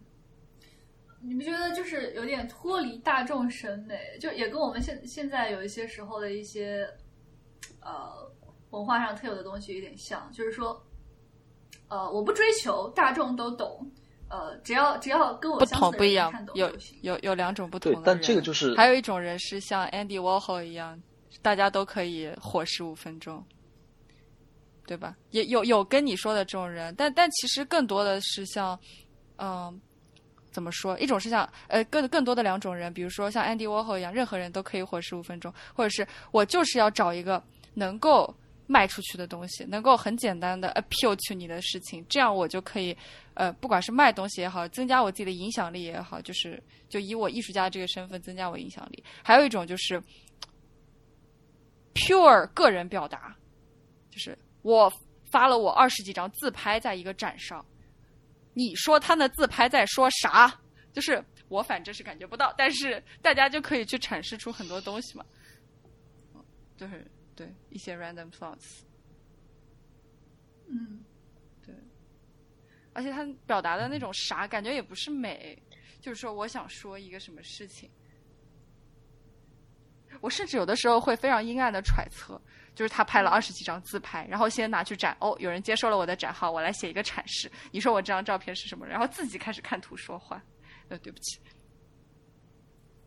呃，我觉得真的是有可能性的，而且我们一直都有一个说法嘛，叫物以稀为贵嘛，而且你你就会发现，就是呃，每一次艺术变革好像都是在追求一某一种独特性。哦，我我我觉得倒不是独特性，其实其实你你你的这个感觉，我觉得特别好，这就是是一种反叛，就是后面一个是去革前面一个的命，哎，说这个话是不是也不行？就是后面一个去改前面一个的一些一些东西，就某一个角度。嗯，不，我觉得你说的这个是分历史阶段的，就是我们现在可能是这样，但以比如说，前也是，比如在文艺复兴的时候，他可能就是说我不想革命，而是我要说啊那些古代的哲学家很牛逼，我只要去模仿他们。文文艺复兴只是一个名字，它本质上对对对，是还是要隔一下当时的那个现状那个。对，我知道他隔的是中世纪，但是他模仿的我的意思是古古希哦腊那对不是那个时革候不是隔过过去所有的，是隔当下的。一定是啊对你革当下的，不可能去给你跳跳过去隔，一定是去隔当下的。所以说，就不管是什么，就是它只要在一段时期时期形成了一个我们后来可以命名的，就是艺术时代或者时期它都是在革革前面的命，基本上都是这样的。啊 是的，但是有一个非常非常奇特的事情，就是你会发现，就是现代艺术啊这些，它那种个人表达很强，对吧？然后我们会觉得文艺复兴时期的东西，它好像就是每个人都能理解，是吧？但是似乎我们忘记了一点，文艺复兴时期的那些艺术品啊什么之类的，是只有贵族能够享享用的东西。会不会其实做给一个那个年代的，就是是吗？凡夫那些教呃堂壁画什么的也是只能贵族去。呃教堂壁画彩窗嘛？那个那个是因为教士会向你宣讲它的含义，对吧？你普通人能不能感受到其中的那种震撼啊什么之类的，其实其实很难讲。当时的音乐而且其实对，而且教堂里面它的那种音乐是结构啊什宫么之类的，廷音乐？对啊，就教堂里面的结构，它往往是用那种对称性的几何图形来构成的，这个本来就会对人脑形成一种比较震撼的东西在里面，所以这个其实很难讲。你这个这个如果单独挑出来讲，其实很难讲。要是你如果单纯讨论文艺复兴时期的油画作品什么之类的，我其实很怀疑那个时候的就是普通人能不能够就是真正理解那些画家在画什么，他们想传达什么。那个都能不能看得到那些？啊，看得到这个都很难讲。它只是而且那个时候绝大多数的作品都是是 commission 的，就是别人给钱让你画东西，所以基本上都是就是画画画那些东西。符合上流审美。对，是的，就是你作为一个普通人，就是在那个年代，你也没有没有任何的知识文化，对吧？那个时候基本上也没什么知识。然后你要去欣赏这么一个东西，其实我觉得还挺有有一定难度。就是当然了，好处就是比我们现在现在来讲，我们现在往往倾向于抽象化，对不对？那个时候都很具体，那时候那也没有照相机，艺术还是追求一个就是精准。然后，但是它里面画那些内容，里面想传达出来的那些气氛，你作为一个普通人，你没有这些知识，你能不能观看出那些东西，其实很难讲，我觉得。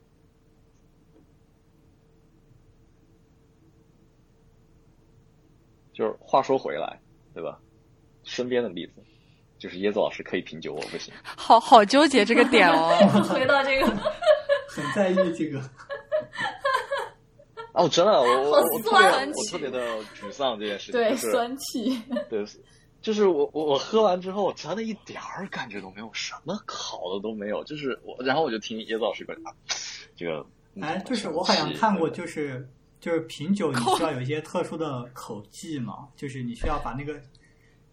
就你需要把酒放在嘴里，然后像漱口一样的，就是就是要怎么怎么弄一下，然后才能感受到它的那个味道先漱呃对了口，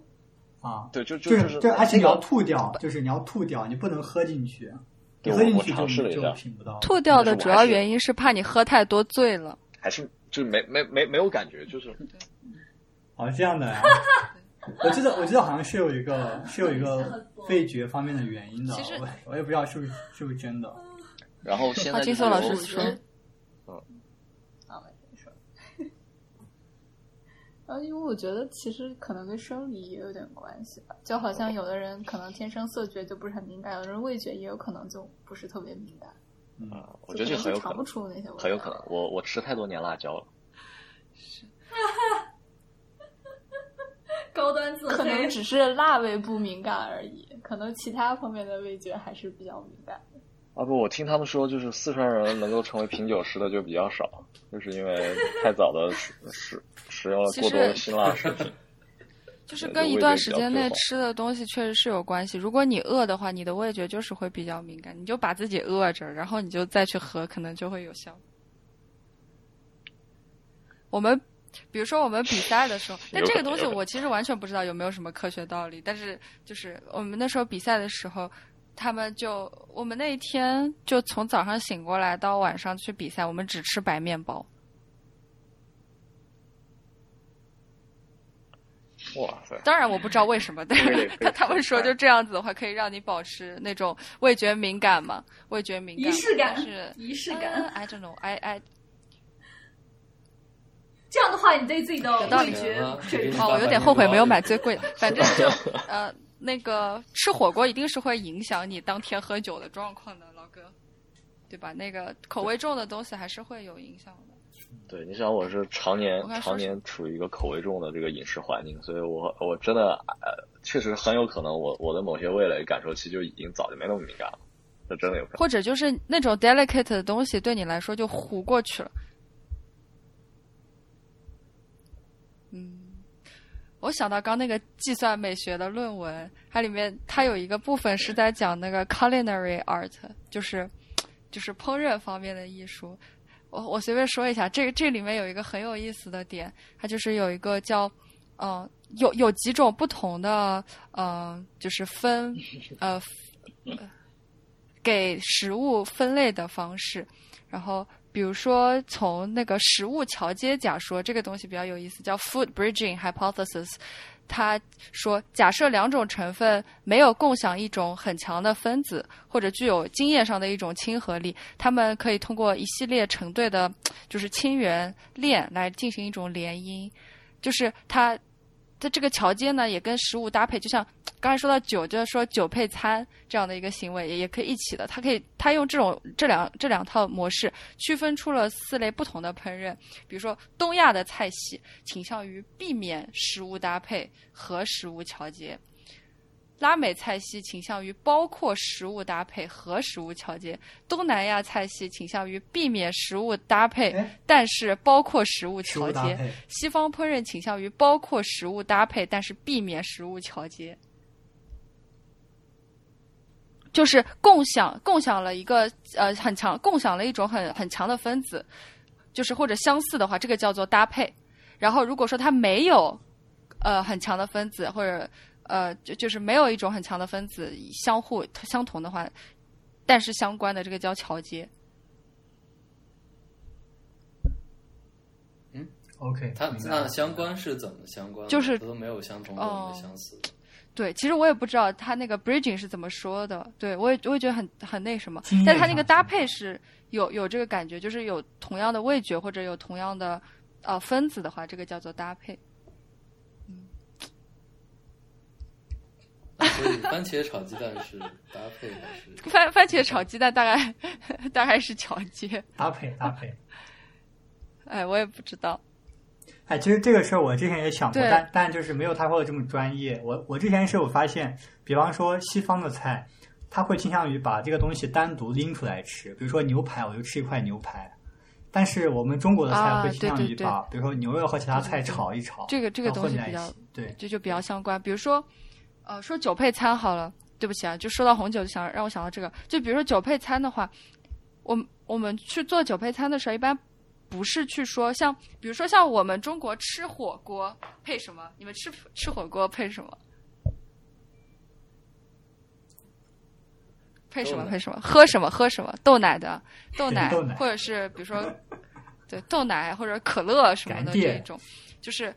这两个东西味觉是相反的，就是一个很很辣很油的东西和一个很清爽的或者解辣的或者温和的东西，对吧？这样东西就是又不搭配又不调节。但是对于对于西方菜来说，刚才说吃一个牛排好了，一个牛排是配什么酒？一定是配红酒。对，一定是配红酒，它一定是有相关的呃嗯分子，这两个里面有有有相似的分子，然后这两个味道是相互衬托的。吃甜食，我我们可能会去想啊，要不要配个咖啡压一下那个甜甜味？但是在在酒配餐的时候，我们一定是吃甜食，一定是配甜酒的。这样的话，两个味道才可以进行一种搭配。嗯，对，就就就是不同的菜系的做法也是不一样的。对，这种这种这个东西，如果说把它呃归类到美学里面的话，就如果把味觉归类到就是美学的分类里面的话，其实就是就是确实是有不同的，就是地域不同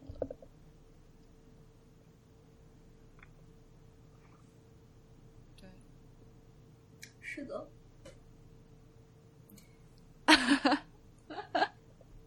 聊我想聊聊聊第九艺术游戏了。聊吧。就是啊、我这周嘛，然后玩了一下《永恒之柱》，然后呢，有有一天晚上我突然特感动，就就就没睡着觉，就是我我起起来就把一些感想写了一下，就是为为什么呢？因为啊、大家可能不知道《永恒之柱》，《永恒之柱》是一个非常复古的，就是 CRPG 类的游戏，就是说它里面有大量的文本阅读，就是很多。它是没有那种就是演出呀那种过场动画的，就是它全部都是用文本给你描述的。然后我为什么特感动呢？我就是因为我突然意识到一件事情，啊、就是实际上在很久之前我也尝试玩过这个《永恒之柱》，然后没有玩进去，就是因为它太阅读量太多了。包括那个之前那个《极乐 DISCO》，我也是六小时之后就就出坑了。就发现，我发现，我发现我很难，我很难静下心来再去读一个什么。然后我就回想起来啊，就我上上一次就是被一个小说吸引，可能还是就是《哈利波特》的时候。然后，然后再之后我也读过一些小说，但是就是没有没有那么的让我啊，就是有种引人入胜的感觉啊。然后，然后我就突然发现，因为长期的这种，就是不是去读文字，然后自己脑补那种场景，而是去直接看一些电影，或者说那种游戏、那种那种动画，就是强强感官刺激的这种这种叙事方式，让我让我非常的退化啊、然后然后我就回想起来，比如说当时看《哈利波特》的时候，一开始在读文字，然后你就会自动去想象那个文字描述的各种场面，然后后来在几年之后，不是它有电影嘛，然后去看那个电影的时候，你会发现，哇，那个电影的场景跟我当年想象的那个场景简直如出一辙，就这种感觉就觉得特别的特别的爽，就就是感觉特别的，就会会让整个这个作品给我留下一个非常深刻的印象。但是呢，现在很多电影就是看完之后，为什么为什么没有这种深刻的印象？我觉得就是因为我没有自己的去自有自己想象的空间。对，然后半裸的比全裸的美。啊，对，啊，你这让我想到，就是嗯中国就是水墨艺术上面有一种技法叫留白，嗯嗯就是他会特意去把画面的一部分呃空出来，给你一定的想象空间。你看，同样的道理，花老师说的多斯文。没有没有，就突然想到，可能很多地方都可以用吧。就比如有的电影什么开放性的结尾，就给你等于算也算是一定程度上在剧情上留白了吧，就是就他不告诉你到底是怎么样的，然后给你一个想象的空间，然后你就会觉得韵味悠长，就是那种。老是老是要想着他，然后不知道他到底是怎么回事儿的，然后可能就产生一种如果。回到就最早，呃，西兰花老师讲的就是有关电脑生成和人类设计的那这两个东西哪个更美的这件事情上，就比如说，如果说现在让你去搞一个文字阅读的永恒之柱，你可能从那个文字里面能够想到的东西，或者是因为文字是人写出来的，你就能体会到更多就是人性的或者是开放性的东西。但如果电脑计算计算出来一个概率，你击打了怎么样，这东西可能给你的竞争感或者是征服感可能会更强一点，感觉不会有太多，比如说美感或者创造性上面的一种成就感。嗯，我是这样觉得的。对，可能太精确了就不对对对美了，对对对我觉得有对时候。就是就是特别是，嗯，有的时候会看一些就是手稿，就是他们那些画家们，就是或者说是一些游戏也好，或者是影视作品也好，他们看那些画家他们自己的手稿，其实画出来是不完美，它这些线条可能是不是特别精确的那种几何的图形，就会觉得特别好看。然后，但是它真的渲染到计算机上面变成 CG 的那种感觉，就太精确了，我就觉得就丧失了那种手工的那种有一点点，呃，有一点点就是怎么讲，有点点误差或者有一点点不完美的那种美感。就包括音乐也是一样的。其实现在的技术已经完全可以把所有的就是曲子都能够用 CG 去合成，包括一些强弱啊、乱七八糟的那些东西都可以完全用电脑去生成。但是如果你真的想要一个很就是比较好听的作品，还是要人现场去录，就是因为人的这种呃不完美，他可能就是会有一些小的偏差，或者或者一些演奏家他处理的细节不一样，带一点点情绪，有的地方就是稍微强一点，稍微弱一点，或者稍微颤了一下，或者怎么着，就是不是那么精确，不是那么有规律的一个比较随机性的东西，反而会产生一定的美感。就所以这是也是我为什么觉得，嗯，美学度量什么计算机完全生成可能。至少在现在来说不是特别现实的事情，因为我觉得这种嗯随机性的误差还是会带来一些美。我插一下，就是之前那个说谢兰花老师提到那个爵士乐嘛，感觉也是跟就是当时也是说跟这个也是相关的，就是嗯 jazz 为什么当时火了？哦，有一段时间，也是跟因为 jazz 是一个非常即兴的，他们对特别即兴，他可能他一首曲子肯定会有名字，但是每一次演出来的都是不一样的。对对对对，嗯，哎，就 freestyle。但是我真的欣赏不了爵士，你可能只是没听它会有到我其实听听过听过。对，就是就是有很多对很多流派或者复音指，可能那一般会比较好听一点。就包括那个就那个海上钢琴家里面不是就那个主人公和就是一个非常牛逼的大佬 PK 的那段，大家还有印象吗？哦就那个大佬弹那段，我完全就欣赏不了但但就是这样，在拉拉烂的里面的呢，啊。那个里面我可以，对啊，哎不，那个里面的那个爵士我也欣赏不了，就是它它里面不是不是有有一段就是一伙人在那边演奏爵士，哦那个我也欣赏不了哦。它其他的音乐我可以但但是钢琴爵士，欣赏不了，就他一定是钢琴和枪你听过现场吗相互的竞争的那种关系。嗯，我觉得可以试一下，可以试一下，没有说不定会有什么感觉。嗯，感觉现场的话会体会到，嗯就是那几个音乐家的配合和他们的个人魅力，我感觉可能那个东西会有一些什么，对对对，嗯，添加的东啊，西。对，是有是有可能。嗯，刚才说到哪？说到游戏，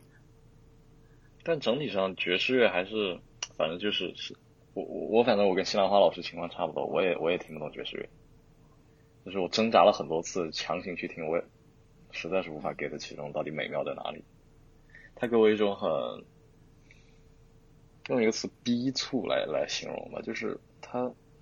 在一些我感觉不应该出现不优雅某些节奏的时候，它突然出现了。就觉得有点凌乱。对凌乱，然后我没有办法很好的把这种节奏归类到我脑子里面的就是那种韵律美上面去，所以我就就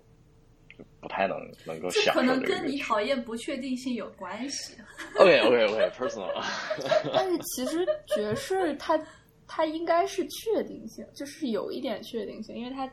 它每次即兴其实就是有几个主音，然后一定的节奏，然后去在这个基础上做一些变化。我觉得可能是对会有一点点变化，但是大体的是差不多的。我觉得可能还是没有找到你喜欢的风格。就我我也不是喜欢所有的爵士，但有一部分我觉得还挺好听，你可以找一下，因为确实就流派还挺多的，就是有的就是确实很乱，你听不懂，但是像稍微轻轻快一点，或者是没有那么凌乱的，我觉得还是有它的味道的，可能可以去尝试一些比较大众可以接受的那种小的那种，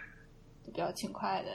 品种不用一下就全全都否定了。我是强烈怀疑，我是因为没有受过相应的训练，我我没有办法 从里面提炼出它里面到底有哪些经典的段子啊什么之类的。所以当它在里面出现的时候，我就觉得很乱。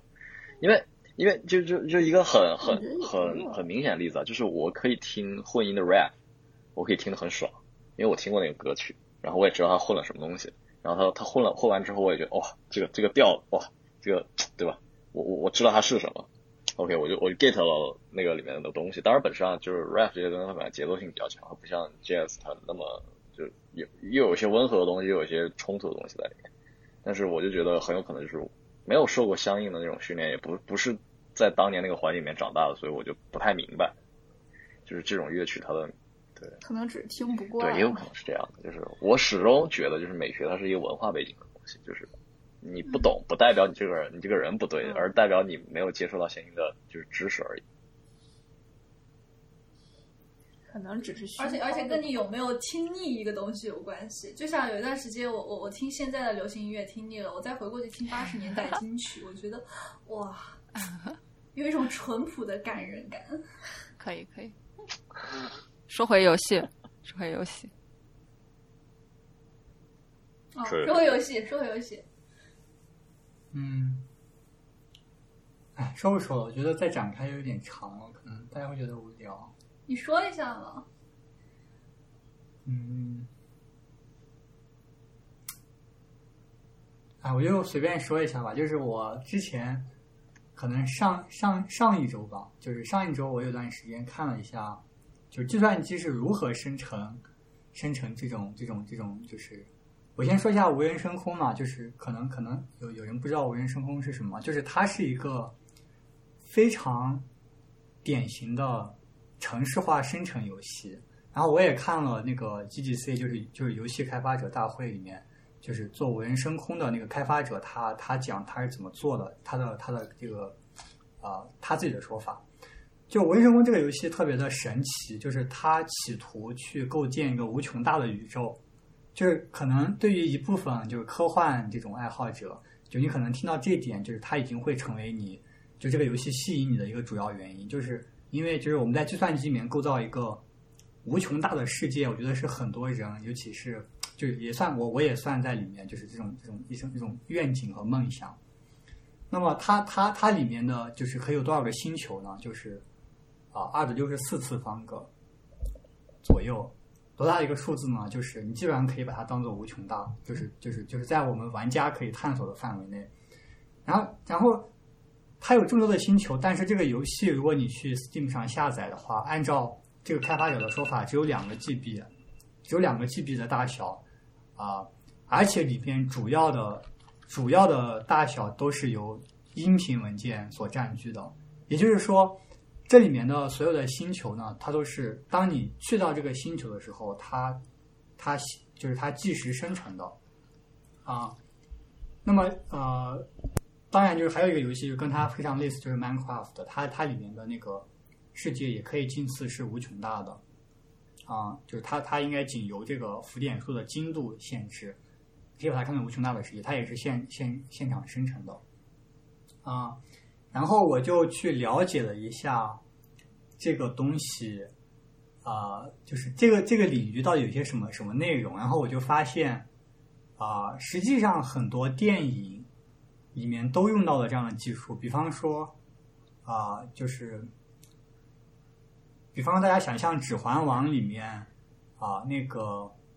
不是应该是第三部吧？第三部里面不是有一个宏大的战争场面，就是有很多兽人去攻那个城吗？就那个里面的那个海量的兽人就就是用就是用计算机程式化生成的，就是有一个非常专业的软件叫做 Massive，就是好莱坞很多大片这种宏大场景，就是都是用这种软件做的，就是它可以啊、生随机的，就是相相对随机的生成很多人，然后呢，每个人的比如说他的他的步态、他的样貌又又有一定的区别，然后就会构成这样非常宏大的这种场面。啊。啊，我想说什么来着？随机性，对，然后这个东西其实就是和分形很像，就是分形不是它有一个特点，就是你不断的 zoom in zoom in，你都可以看到无穷的细节嘛。啊、那么在这个无人生活里面，这也是一样的。你可能在远处看到一个星球，然后你不断的接近这个星球，接近这个星球的时候，你会看到哦，我看到这个星球上的地表是什么颜色了。然后你再往近走，可能又看到这个地表的起伏，再往近走可能会生成树，然后各种动物，就是它和这个分形的这种计算过程是非常类似的，就是在计算机里面。啊、我再说一个，就是有一个非常典型分形，就是用用用这个计算机生成的一个艺术，在电影里面的一个例子，就是大家有没有看过那个《一落难尽》，就是湮灭，就是没看过。好吧，看过看过看过，那就是他，那那我就不说这个了。就是他，他里面就是在最后末尾的时候，就是那个女主进到那个灯塔里，就是她不是接到一个非常诡异的那种几何图案，那个也是那个也是一个分形啊、就是它它都是用计算机生成的啊、我突然不知道说什么了。我其实我其实想想探讨一下，我本来想探讨的是这么一件事情，就是如果呃，因为因为就是有一个现代的艺术流派，就是就是做分形分形艺术，就是大家在网上查，就是你可以查到大量的这种作品，比如说它有一个生成的像像西兰花一样的这种表面，就是就是就不断的分形，就是有就自相似的这种这种结构，你可以去看，就就绿色就就看起来挺挺真的，挺像西兰花的，然后但是你去看又有一点诡异，就会觉得好像又不太像。嗯然后呢，就是就哪怕是在《无人升空》这个游戏里面，啊、就是它它严格来说它并不是分形，就是它用它用的是图形学里面非常常用的一个技术，叫做 Polynoise，就是生成这个呃地表的这种山脉这种，包括它里面的各种动物，就是每一个星球上的动物，它都是用，就是它这个动物长什么样子，它都是用计算机生成的。然后你去看这些动物，你就会觉得。啊、看起来哇，真的好像一个动物啊，但是看起来又很奇怪。就是有一个对这个游戏的一个评论，就是说怎么说的呢？就是说这看起来真的像啊、非常 realistic 的 garbage，就就有这种这种这种评评论，就是所以所以就让我思就让我思考，就是为什么。啊、人们对这种生成后的这种这种东西的评价并不高，就是啊、就是因为我没有准备不应该讲是这个，没有应该是生成的精度还不够，就是算法还不够高级嘛，不能生成那种特别特别就是越跨过恐怖啊谷的这种、这种东西，这种模型或者啥。哦，对你提到恐怖谷，对这个是有是有可能，对，就你你解释一下恐怖谷吧记得之前看到过一个，呃，有一个文章是讲皮克斯还是迪迪士尼他们的 CG 生成技术已经到了，嗯。嗯，就是已经到了我只需要设定这个人物他要做什么动作，它就会自动把整个这个动作的流程通过算法把它渲染出来，不需要我去具体算它呃具体的那种，就是算它具体的那个动作需要的算法了。然后，嗯然后它会非常好的处理到一些光泽，就是光泽还有遮衣物遮盖的细节上细节，嗯就是很多好像是就是最近几年的皮克斯或者迪士尼的动画电影，它里面的这些东西都是用都已经是用 CG 自动生成的了，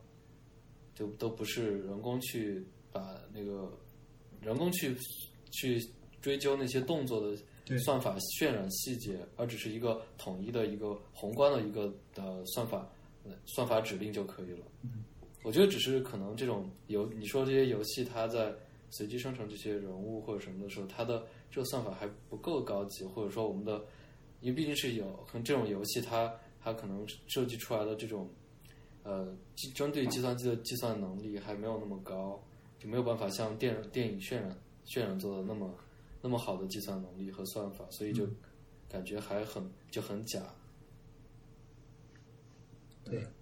但是就是我们就是你说的这个是人物嘛，就是我可以，我可以，那就是我可以说一个就是非人物的事儿，比方说地形的生成，比方说我们现在已经有非常成熟的算法，就是可以生成山脉，就是非常拟真的山脉。但是呢，如果在一个游戏里面，我用计算机给你生成这个山脉，你就让你在这个世界里面探索，你肯定会很快就会觉得无聊。但是相反，比方说《塞尔达旷野之息》里面的山，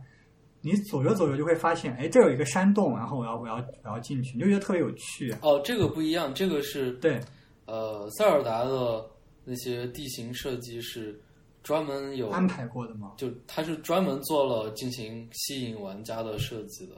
嗯，它不是随机生成的。对，我知道，我我知道它肯定不是随机生成的，它它那个也不可能随机生成，因为比方说，我们应该要精确的去设计，比如说这个山从这个角度可以爬上去，就这种肯定都是要精确的设计。所以我认为随机生成是不行的，至少说你你可能你不能仅依靠随机生成。但是呢，我就在想，就你这样想嘛，就是、嗯就是像塞尔达这这种游戏，塞尔达就特定它特指塞尔达这个游戏，它的所有地图上的元素都是有游戏游戏设计的背后有东西在里面的，还有专门来吸引你，让你感到乐趣或者啥啥。嗯然后，然后你你说像其他的游戏，它的随机生成东西，我觉得还是因为算法和精度的不够。比如说，你可以理解，你其实可以认为，我们地球上的这些山，其实也是一些随机生成的呃，在一定规则下进行的随机生成，那你就觉得还是很有意思。就其实精精度就非常高，所以就没有你说的那个问题。有道理，有道理。另外，我还我还在想一个事情，就是我们可以把，比方说任天堂那些游戏设计师他脑子里面的东西，对我们玩家来说也认成也看作一个随机变量。那么，我们有没有可能最终就是啊、让计算机生成的东西可以达到人设计的那种水平？就是这个时候我就要 Q 贝叶斯那一期了。嗯，就是说，啊、啊，大家看看无聊了。你说嘛？啊、我觉得你才说到有趣的点子上。是吗？哦，哎，没有想到，因为我昨天没有准备这方面的话题。就比如说你这样想，就是嗯你你想一个极端情况，就是我们的电我们的电脑已经极端强大，可以可以模拟每个啊、不说原子吧，可以可以模拟每个分子的运动。嗯那这样的话，你就可以直接模拟地地脉生的地壳运动啊什么的，那就生成了，也是随机，可以在既定条件下，然后随机生成这些山。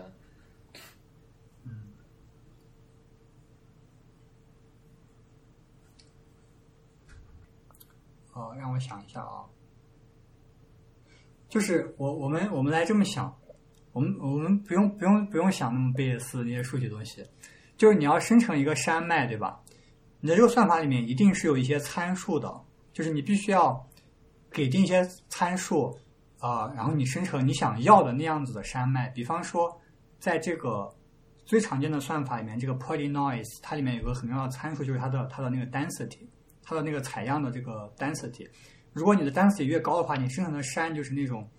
啊、就是那种就是就就是非常密集的那种那种那种小那种那种尖尖峰，嗯，就非常密集的排列在一起。嗯，如果你把这个 density 降低的话，它就会生成了比较大跨度的这种平滑的山脉。嗯，好，那么也也也就是说，啊、作为设计者，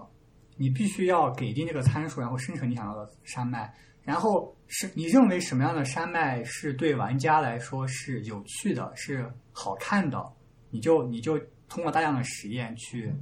啊、给这些参数。那么我们能不能把这个参数，就是我们我们往上走一层，我们让计算机也生成这样的参数，就就是让计算机来决定。假设计算机知道怎么样的山脉是有趣的、是好看的，那么计算机生成这些参数，再进而生成山脉，是不是就把人类艺术家刚才啊、去设计这个参数的过程又转嫁给了计算机？好，我现我现在说了两个层级，那么我们来想一下，在计算机这个算法生成山脉的算法诞生之前，人们要手动的去生去画这个山脉，那么相当相当于是有了这个技术之后，人我们人类把画这个山脉的劳动转嫁给了计算机，然后如果我刚才说的那件事情实现了，我们又把呃生成山脉发明怎么画怎么画山脉这件事情，给这个参数事情又转嫁给计算机，我们又往前进了一步。那么，如果我们不断的这样进步，比方说，我想要的是，不光是你要有一个参数生成这个山脉，并且我要求在这个山脉的某个位置，你必须要开一个山洞，然后里面有一条龙，这个龙是喷火的，是红色的。所有的这些生成过程是不是它都对应着参数？那么，如果我们是我我们能有算法不断的往前推进，不断的把这个参数一层一层、一步一步的转嫁给计算机的某种算法，那么是不是终有一天，计算机可以生成出像塞尔达的这个世界一样有趣的地图？那么这个过程的，我认为就是可以用贝叶斯啊、我认为一定是相关的。但但但是我当然我当然我当然一下子无法实现这件事情。怎么说呢？就是贝叶斯里面的你，当你每从一个 prior distribution 呃去往上一层，不对不对，应该应该这么说，你你你嗯、就是你贝贝叶斯它就是一个推理过程，对吧？就是我要推理出一个参数，比方说啊、刚才那个说那个山脉的参数，如果在贝叶斯框架下，就是说我要去推断，给定一定条件，我要推断什么样的参数是我想要的。那么贝叶斯的推理过程就是说，我要找到一个这个参数的分布，比方说我要求这个这个山脉是啊、大家都可以爬上去的。那么在这个条件下，这个生成山脉的参数符合这样的分布，这就是贝叶斯推断的结果，它就是这个贝叶斯的这个啊、后验概率分布。那么这个后验概率分布要怎么算出来呢？你必须要有一个先验先验的这个先验概率分布。那么整个这个过程呢，相当于就是我们就是啊、呃你在找这个先验概率分布的这个过程，本质上就是就是说，我们要把这个问题往更高的层面去推进一层。比方说，我抛硬币啊、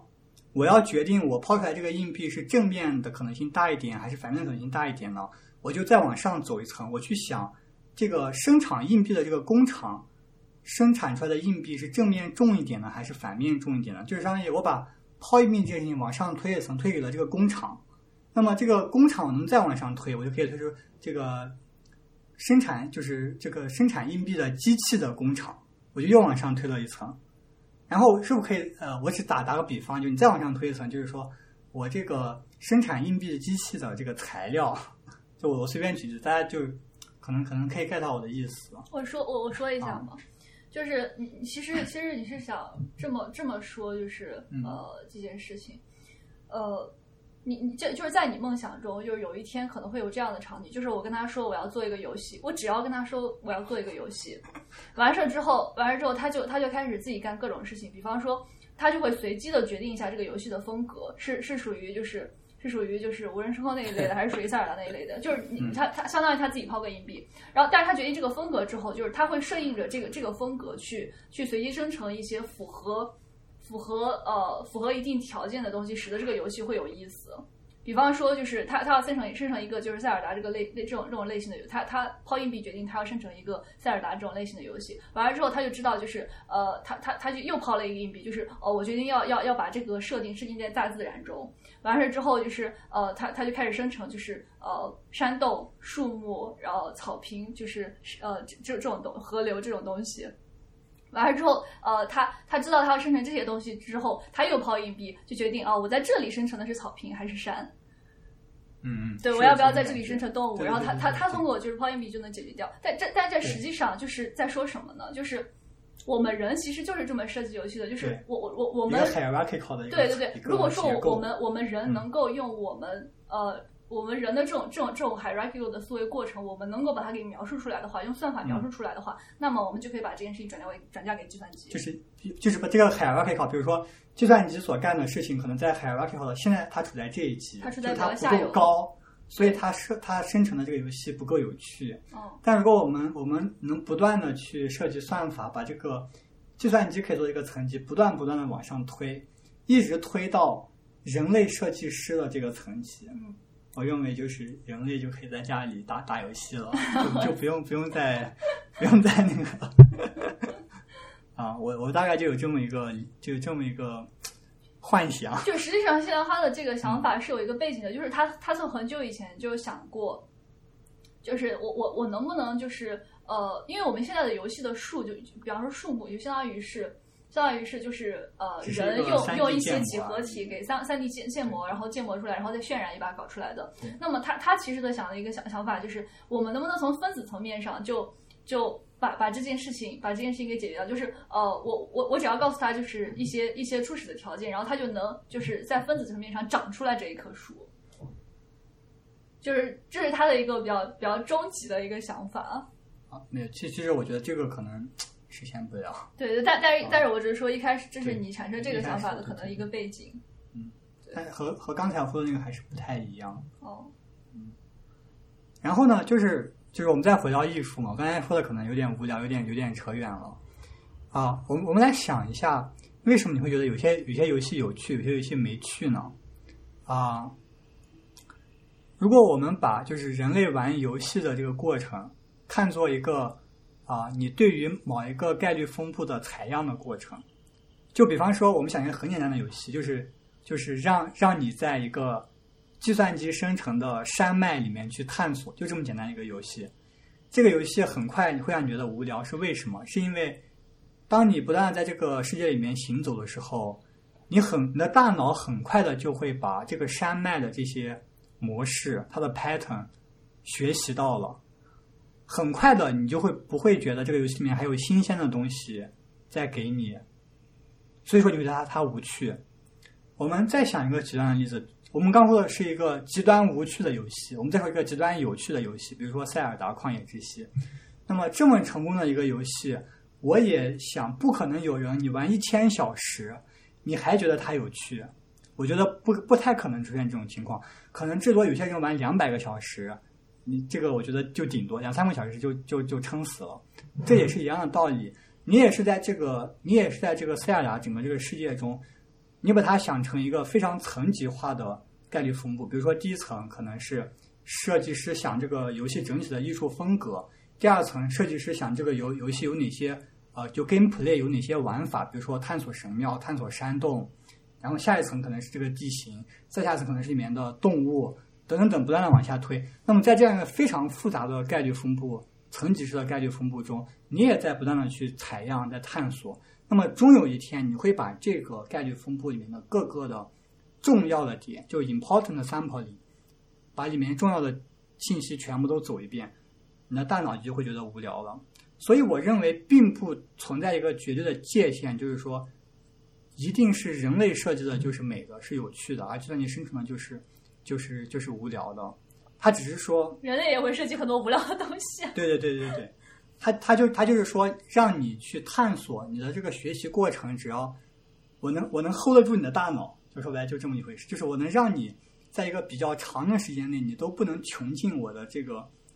概率分布里面比较关键的地方，就是你可能你可能经过了十个小时，你还没有发现我的概率分布在这里还有一个鼓包，还有一个还有一个高峰，你还没有发现，然后你后来你发现的时候，你觉得啊还有趣，会这个会驱动你继续的去玩，对，大概就这么一个思路。那么我们反观之，我刚才说的就是一些风行艺术，对吧？其实也是一样的道理，就是啊、你你为什么会觉得就是这个东西看起来很真实，但是它似乎就是没有就是人画的那些东西美？就是说啊、我觉得只是因为它四像不像，就像你之前可能提过的一个东西，就是说有一些机器人它，它好像模仿的很像人，但是你又但是你又明显的看出它是假的，这种时候你就会觉得它非常的诡异。啊，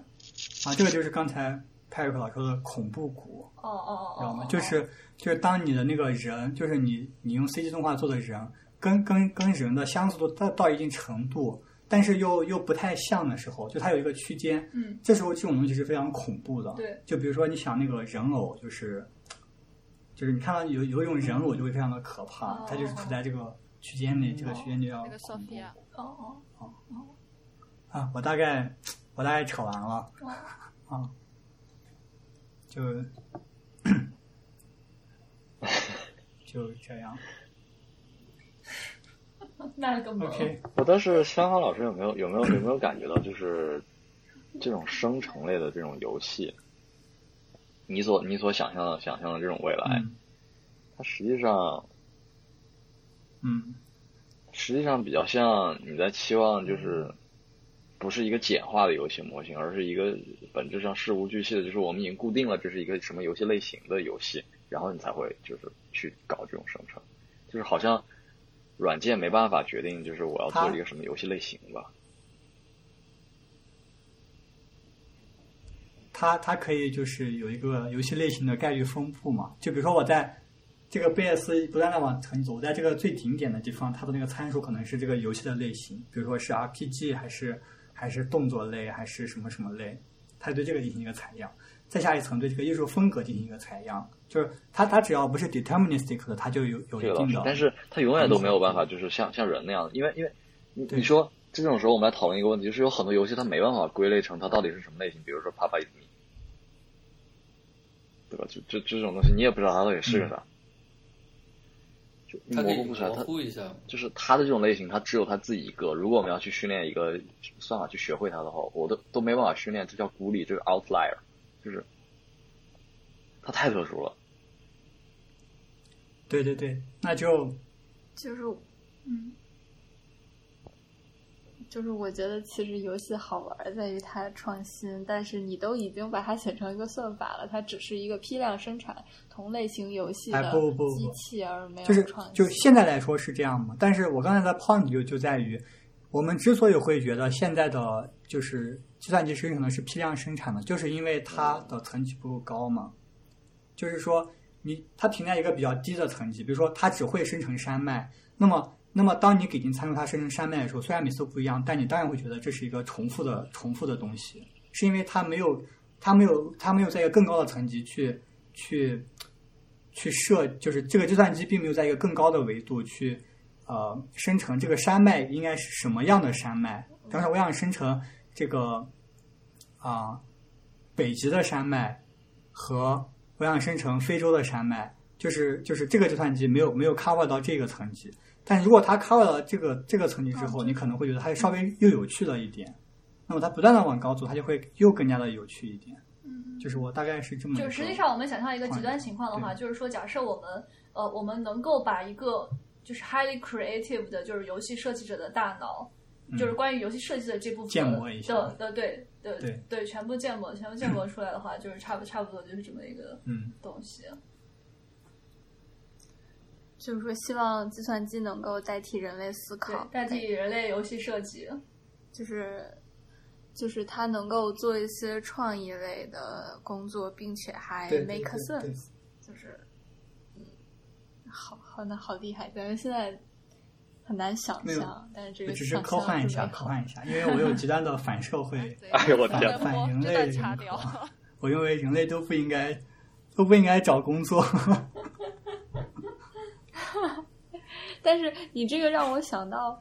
一个什么，反正就是大概意思就是说，其实，嗯，可能第一次工业革命的时候，人类就是这么想的，说 OK，我们现在大家都是嗯。工人，就是或者纺织工人，然后现在有一个机器来帮我们做这些事情了，以后大家可以什么都不用做了，然后就出现了，就那些纺织工人都啊变成了机械工人，然后 结果我们现在就就已经不能用手搬砖了，只能用脑搬砖了。对，然后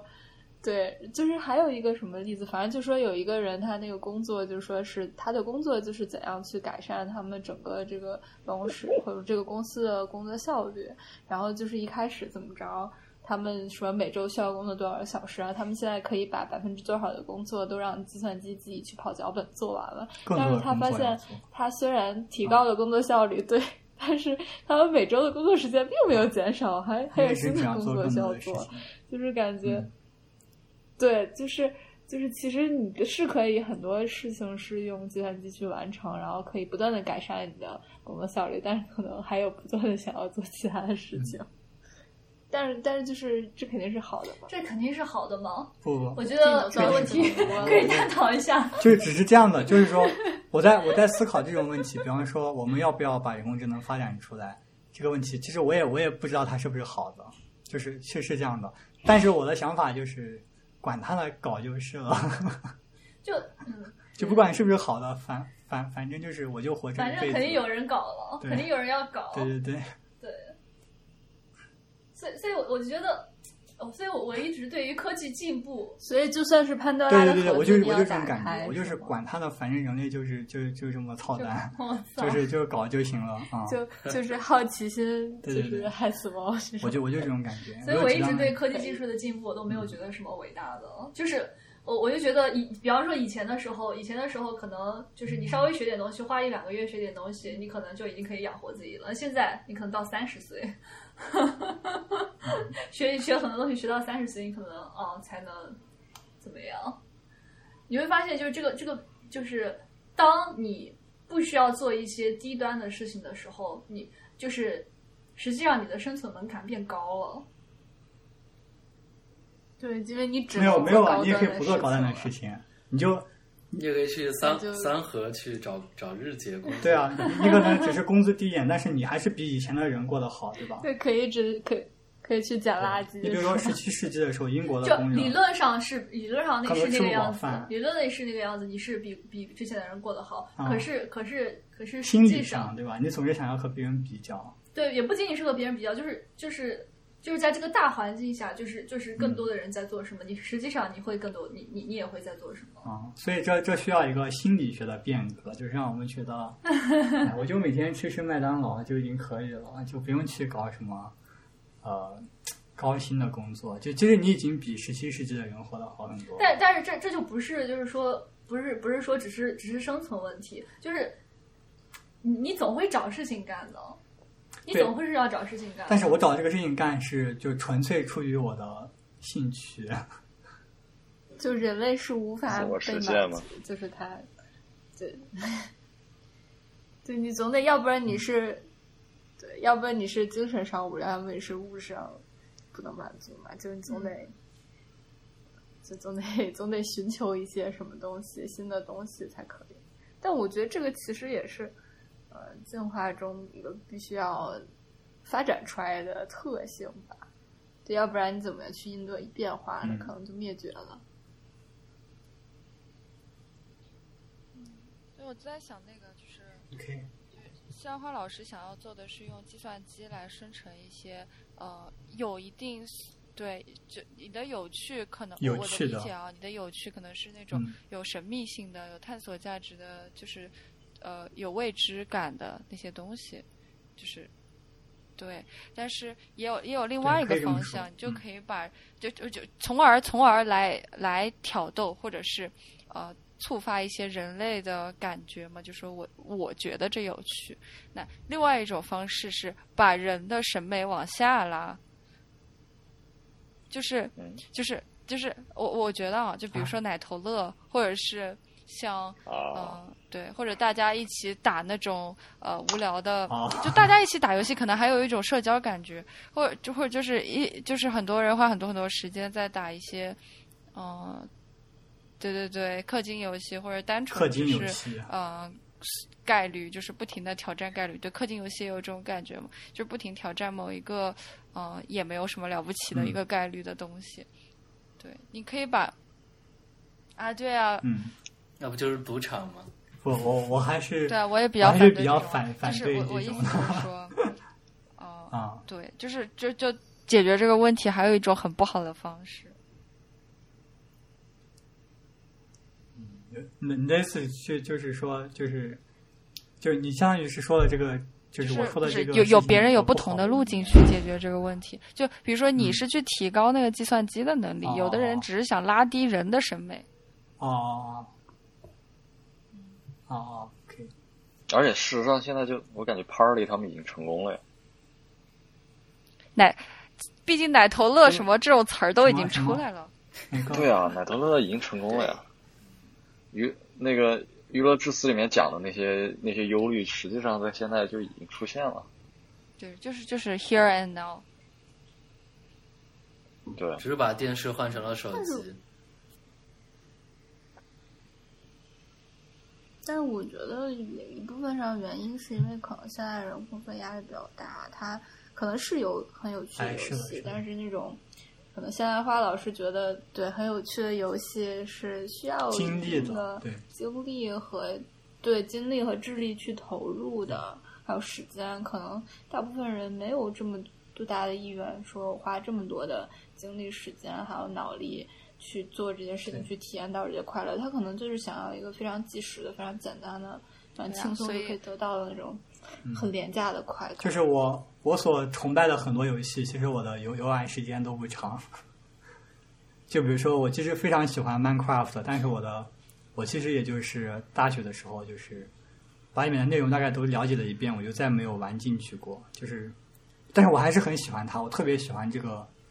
游戏的，就是设计和它的那种给我这种无穷大世界可能性的感觉。嗯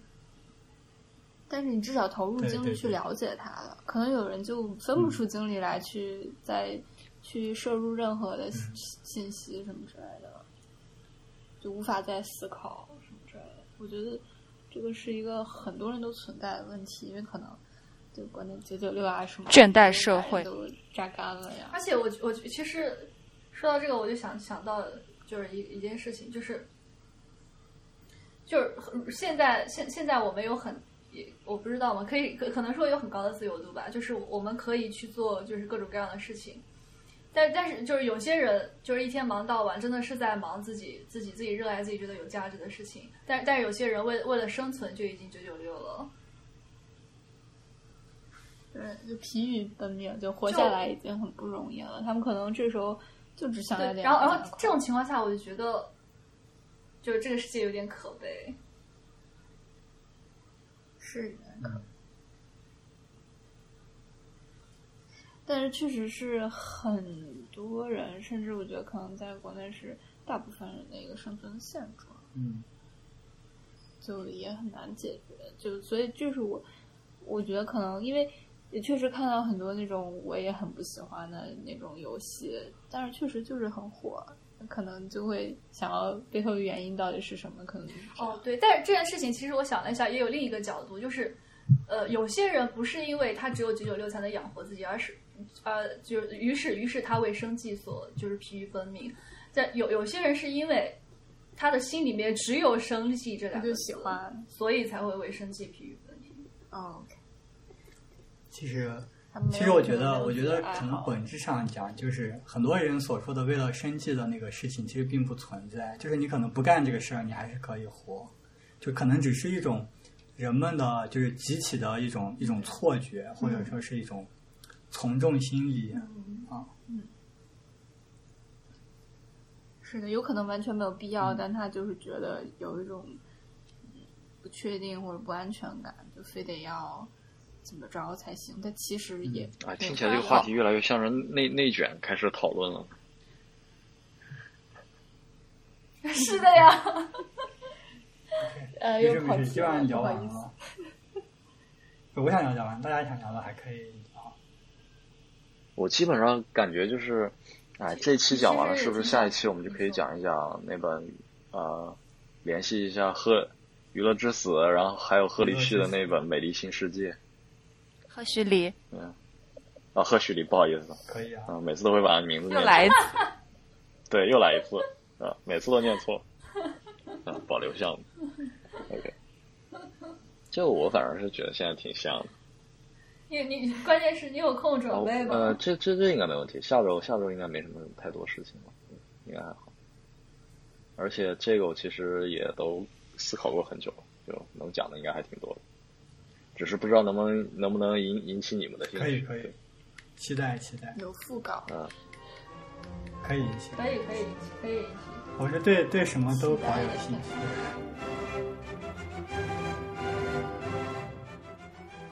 哎，还没完，突发一个读评论，一条是微博上，呀呀呀哦说，